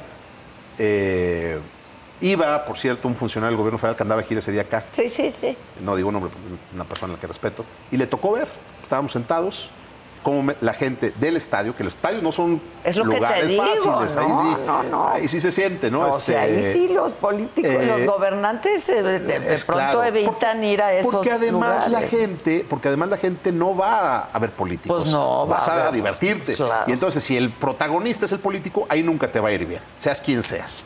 Pero eh, ese día, eh, y me toca cada vez que voy, de, sentir lo que son las muestras de, aprecio y de respeto, este, que son espontáneas, pues te habla de que, de que estás haciendo bien tu trabajo y de que, bueno, pues a la gente a la que le caes bien, que también la hay, eh, tratar de convencerla de que, de que estás haciendo lo mejor que puedes y, administrar tu capital político para poder seguir tomando decisiones que cuando gobiernas en serio, no necesariamente son, son siempre las decisiones del aplauso fácil o de la popularidad. Gobernar es decidir y no siempre Todos decidir los días, ¿eh? Todos los días. Todos los días y tienes que sacrificar cosas y tienes a veces que apechugar. Este, Pero al final del tiempo, este, la gente sabe cuando hiciste bien tu trabajo. Yo espero terminar así mi gobierno de la. Es lo más importante que hay como desafío profesional en este momento en mi vida. Y, y si logro eso, pues ya. Lo demás. Lo demás lo demás será lo de menos. Eh, No es lo, de demás- menos, no, pero no es lo de vendrá. Lo demás será consecuencia. Claro. Es correcto. Claro. Oye, ¿vas a ir a la ceremonia Sí, de vamos. ¿O qué? Vamos, vamos, Ahí Vamos. está Casarín con un premio, ¿no? En el Teatro de Gollado es la ceremonia En de el teatro pes- va a estar espectacular. Sí, Sí, sí, espectac- sí, sí. que también causó mucha polémica, ¿no? Para los puristas. De... Pues sí, pero el teatro es un espacio de la ciudad. Pues Y este es claro, evento para eso tienen que Es ser los teatros. Es que ya a estas alturas. Cualquier espacio. Este asunto de los purismos, yo creo que el teatro, el teatro de Gollado es un teatro de los jaliscienses y este Y es un evento bellísimo, que nos ¿eh? llena de orgullo tener acá y ahí hay grandes eventos culturales todo el año y que esté hoy un evento más de perfil deportivo, Pues ¿por qué no? Pues parte de la cultura. Pues es ¿no? parte de, Es parte de es la parte de, cultura. ¿no? Entonces- A ver, Casarín, ¿qué está? No te vayas, espérame. ¿Qué está pasando por allá? ¿Lo tengo? Ya. Está buscando la cámara. No, pues no la vaya a perder. Oye, no, yo sí soy de las que pienso que los espacios están para la gente, ¿no? ¿Para qué los quieres entonces? La verdad. Ahí me avisan cuando esté Casarín listo. Oye, otra cosa que a mí me gusta hablar mucho contigo es estos personajes que ha dado el Estado. No, pues, está el Canelo, está el Checo, pero hay grandes... Lorena Ochoa, el Lorena, el Chicharo. Alexa, que acaba de ganar la UFC. Este, pero además el arte. O sea, cada vez son más los artistas jaliscienses.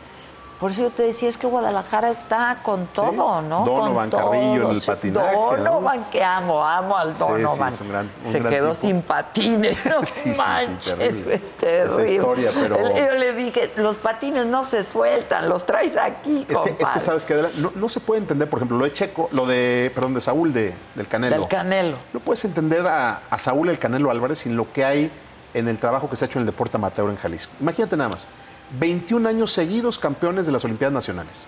21 años consecutivos. Sí, sí. Esa es la historia de trabajo deportivo. Saúl fue parte de una selección Jalisco. Entonces, Ah, sí, claro, ah, mira. claro, claro. Entonces, eh, hoy, ayer, hace dos días entregamos el gimnasio del CODE donde eh, practican clavadistas y gimnastas que nos han dado medallas incluso olímpicas. Eh, hoy entregamos el velódromo y la cancha de softball de la Unidad López Mateos, que también fue sede de los Panamericanos. En un mes entregamos la pista de atletismo profesional en el Parque Luis Quintanar. Estamos haciendo infraestructura deportiva y estamos haciendo una gran apuesta. Hoy a bandera una noche a la selección Jalisco. Justamente esta gran apuesta es la que explica todo lo demás. Es decir, cuando me dicen, oye, es un asunto del ADN, pues a lo mejor tiene Pues que mira, ver. pero tiene es una que generación ver de con- jaliscienses extraordinaria. con eh, trabajar, ¿no? Claro, pero Con tiene que ver con esto, con la cultura deportiva, eh, del esfuerzo, del de la profe- esfuerzo, del profesionalismo, claro, del sacrificio personal que se requiere. Entonces, pues Saúl, Checo, Lorena y tantos y tantos deportistas y eh, Artistas, artistas, sí. creadores del Artesano, todo. no, este, ¿para qué? ¿Para qué te digo los nombres? Sí, sí, del presente y del pasado, Y del ¿no? pasado. Este, ahorita que entré aquí a la oficina, que me encanta venir, no vengo tan seguido como quisiera, trabajo más en la otra. Ah, pensábamos Pero que vivías aquí. Dijimos, no lo vayamos a ver ahí salir. Viendo, no, no, no, no vivo aquí, no. Este, No, pues no. Es que hacíamos la comparación, ¿no? El Palacio de Gobierno. El, el ver, por ejemplo, la gente admirando los murales de Orozco aquí afuera. Sí, los, Este, los comentamos. pues, ¿qué te cuento, ¡Qué no? murales! Muy orgullosos de ser jaliscienses, Pues es sí, la verdad. pues sí. A ver, rápido, ya está Casarín. ¿Qué onda, Casarín? Hay que ponerse la cámara enfrente. ¿Cómo estás, Ave? Aquí estamos ya, un lugar espectacular, hermosísimo. La báscula, una báscula médica, 100%. Ahí está donde Canelo y John Ryder se estarán subiendo. Está en la prueba de audio, como te puedes dar cuenta, porque ya será en un rato donde suceda este pesaje y el último encaramiento entre estos dos pugilistas previo a la pelea de mañana, que va a ser el combate, sin duda alguna, de la década. Así lo podemos decir. Y sobre todo de la historia aquí en Guadalajara. Impresionante. Le voy a pedir que a Eder justamente que empiecen a dar una vueltecita para que vean el Teatro de Gollado que No, está no, es que- espectacular. Vean, vean esa belleza, como se pueden dar cuenta, niños que invitaron al pesaje, a la gente, todas las cámaras. Es una cosa que no se había visto, en verdad, la cantidad de prensa haciendo fila para ingresar. Esto no lo había visto yo, es una locura, pero ahí estamos ya nosotros en primera fila, Ade, todo listo Muy para el pesaje. Apártame un lugar por ahí. Todos estos son, de- mira, le voy a pedir también que se vea, todo esto es del Canelo, ¿eh? Mira, Team Canelo, todo es del Canelo, para que se den cuenta nada más. Sí, claro que Team Canelo. Que Team Canelo, Team Canelo. Claro, pues aquí en su tierra, ¿quiénes no vamos a ser Aquí. del Team Canelo? A nadie más. Entonces aquí estamos, ya estamos justo listos. Siguen avanzando los niños, como bien quería el Canelo, como bien ha dicho el gobernador. Esto es una fiesta para Jalisco, una cuestión de, de, pues simplemente alegría, porque vamos a tener un mexicano que además va a ganar y que lo vuelvo a repetir. Yo creo que va a alargar un poco la, la Ojalá, que de show, ¿no? Va a querer show, exactamente, ¿no? Esa es la realidad. Pues nos Pero- vemos por ahí en un rato, Casarín. Aquí te Ya espero, vas. Ade, claro que sí. Ya, Ya todo vas. listo tu lugar apartado. Ya estás. Oye, Saludos. gobernador, es que yo fui a una de las peleas del Canelo en Las Vegas. Round 2 se acabó. O sea, todavía no, no llegábamos cuando ya nos teníamos que ir. O sea, Ese es 10 el box, ese es el minutos. box. Ese es el box, ¿no? Sí, la, la verdad es que la función va a ser espectacular. Y estar Eh, ahí, ¿no? y ser claro, parte de y- esto. Y vivir esto, yo creo que no se nos va a olvidar. Oye, ¿cuándo llegó el Canelo? Eh, tiene ya aquí, creo que más de un mes ya entrenando. Entrenando aquí. Entrenando, sobre todo por el tema de la altura. Este, eh, me explicaba él que, que no es común que se prepare a altura porque pues este, es lo que nos va pasando cuando van alcanzándonos los años, ¿no? Ya vas teniendo que cambiar tus formas de prepararte físicamente. Eh, pero eh, la verdad es que ahora que lo vi ahí en el entrenamiento, no, hombre, está... Es un toro. Es, este, es algo, algo que a lo mejor desde lejos, desde la tele, evidentemente no alcanzas a ver del box. Eh, yo lo veo este, eh, mejor que nunca, Sí, de fuerza, sí, sí, de, con mucha velocidad. Y yo Y que, súper disciplinado, súper disciplinado. Yo hice una apuesta con él, ¿no? De, de nuestra selección de fútbol. Mm. Y la perdió, evidentemente, ¿no? Le dije, ay, qué ingenuo, qué iluso. Entonces me mandó, la apuesta era una botella de vino y me la hizo llegar. Y entonces le escribí y le dije, nos la, la- la tomamos juntos. Y me dijo, este año no. Mm. Este, porque estoy entrenando, no, estoy súper disciplinado. Este, Imagínate a su edad, este, con todo lo que lo rodea, la fama. La, ¿Cómo? Tienes que administrarte. Te porque si no tienes que te gana, administrar. te gana y lo ha hecho muy bien, ¿eh? No, Gran no, es un empresario. profesional. Es un Y profesional. un, un empresario, por ejemplo, que apuesta aquí a lo local, o sea, tiene proyectos y negocios. aquí Sí, en sí, sí. Es un, es un personaje Es un gran Es un buen tipo. amigo y lo aprecio mucho. Y le voy a, a reconocer siempre y estar siempre agradecido por, por haber tomado esta decisión. Porque yo sé que Tú le hablaste y le dijiste que eh, dijo, nos vemos jalo. más o menos seguido, Sí. comemos, somos amigos y teníamos dos años platicando el tema. Dos Ok, años. ok. Y, y un día me habló, me dijo, ¿sabes qué? Ya, acomodé las cosas y va. Este, ayúdame a armarlo. Y dije, ah, pues va. Y dije, pues convertirme en Don King por un rato no debe ser tan difícil. No, no. Claro. No, ya me ¿Qué te imagino todo lo que hay. Este, pero la aventura El valió la mundo pena. del box La- está muy hay, cañón. hay una, hay una miniserie sobre la historia de cómo hicieron la película El Padrino, no sé si la viste. No. Se llama The Offer. Ok. Muy buena, muy buena. Ah, la la historia voy a de lo ver. que fue hacer esa película. ¿En qué plataforma está? Eh, según yo está en- Amazon. Ok. Y, y le decía a los que me ayudaron y a los que se metieron a organizar todo esto, a los promotores, y re- decía, tenemos que hacer una, una miniserie que se llame The, The Fight. Exacto. Pero llega, ayer que vi el estadio ya montando todo, montándose todo en el estadio, eh, se siente muy padre, ¿no? Haber sido parte de, esta, de este evento y, y haber contribuido a que sucediera, pero, pero sí, la, la decisión de Saúl, yo creo que se tiene que valorar en su justa Es dimensión. un tipazo, renunció a mucho y es un tipazo. No, pero si ves a lo su va a familia, disfrutar. O sea, el sim- mira, yo Pero la mamá, pero los que vi la cara de hermanos. su abuela, que además no lo ve porque dice que se enoja cuando le pegan a su nieta. Ajá, ajá. Este, el que esté presente su abuelita y que esté presente su familia, pues la verdad es que eso tiene un valor que, que yo sé que para él va a ser una fuerza Sí, brutal. Entonces, por eso estoy preocupado de que se vaya a acabar rápido la pelea, porque ojalá se administre. Oh, Sí, ojalá se administre. Pues vamos al estadio, ¿no? A ver qué está pasando y ya, si quieres, te ¿Sí? dejo ir. Venga.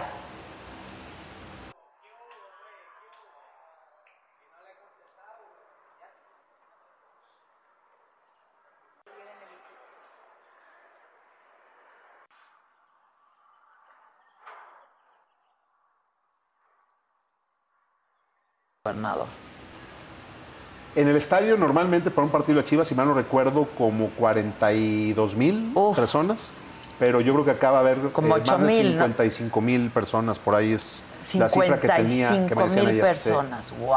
Eh, crecieron algunos lugares en la parte de abajo en las últimas horas. No, va a ser eso Este, una locura, ¿eh? Se ve espectacular. Se cuidó mucho el tema del piso de protección de la cancha porque hay liguilla la semana siguiente. Ajá. Eh, se trajo la tecnología de punta en temas de espectáculos en, en estadios. Eh, el lugar se ve espectacular, va a haber un show también muy padre. En fin, va a ser una super fiesta. Qué, qué- qué padre se ve ahí todo ese proceso. No, Ya- ayer todo ya el iban más montaje, se ve Sí. increíble. Sí, sí, sí. Increíble. Oye, viene Julio César Chávez. Yo creo que sí no lo he visto. Yo Sí, a Julio le tengo yo- mucho aprecio. Yo hablé con él y me dijo Ah, que ¿sí? iba a venir. Ah, sí. me da mucho gusto saludarlo. Además un- transmite. Y aquí le hicimos un homenaje también hace apenas eh, un año y medio más ¿Ah, o menos. sí? en el estado Jalisco. Qué ca- es que es un hombre extraordinario, es, es un gran ídolo. A mí cuando digo, Gran ídolo. porque lo digo de convicción, este, que Saúl es el mejor boxeador mexicano de todos los tiempos, lo único que me pesa decirlo eso es recordar también todo lo que nos dio Julio César, y César, un hombre de primera y Sí, extraordinario. sí. Y- extraordinario Y, además me encanta porque Julio César, ya ves que siempre está de quién es el mejor, si el Pues es como lo del fútbol, Julio ¿no? Con César Pelé, Maradona, dice, Messi, Ronaldo. Es un gran peleador. Son dos ¿no? grandes, son dos grandes. Y mexicanos. Y, y mexicanos. Sí, la verdad que y, sí. y cariño, Julio. Ya le daré un abrazo ahora que ande por acá. Sí, sí, sí. Y viene mucha personalidad porque Pues seguramente. porque- siempre, o sea, del espectáculo, pero de todo, de- Sí. del deporte. Y la ciudad es- está de fiesta. ¿Hay ya alguna desde- sorpresa en el estadio? No lo sé, sí, seguramente Saúl siempre tiene sorpresas, pero Sí. yo ya no.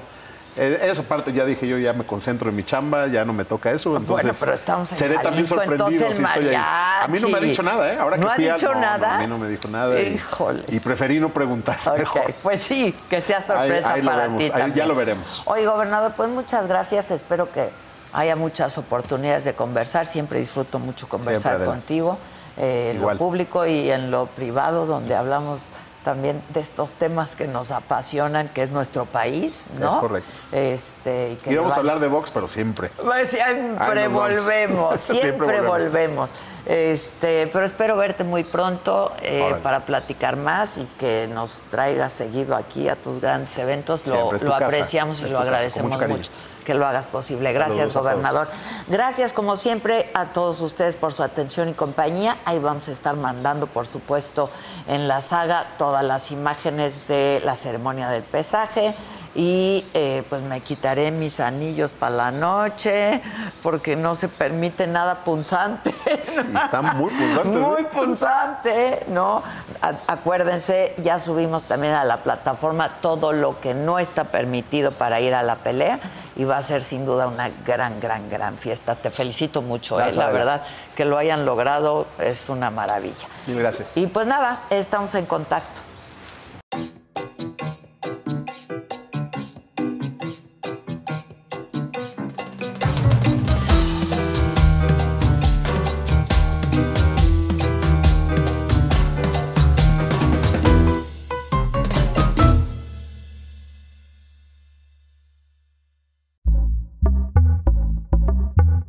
Pitaya.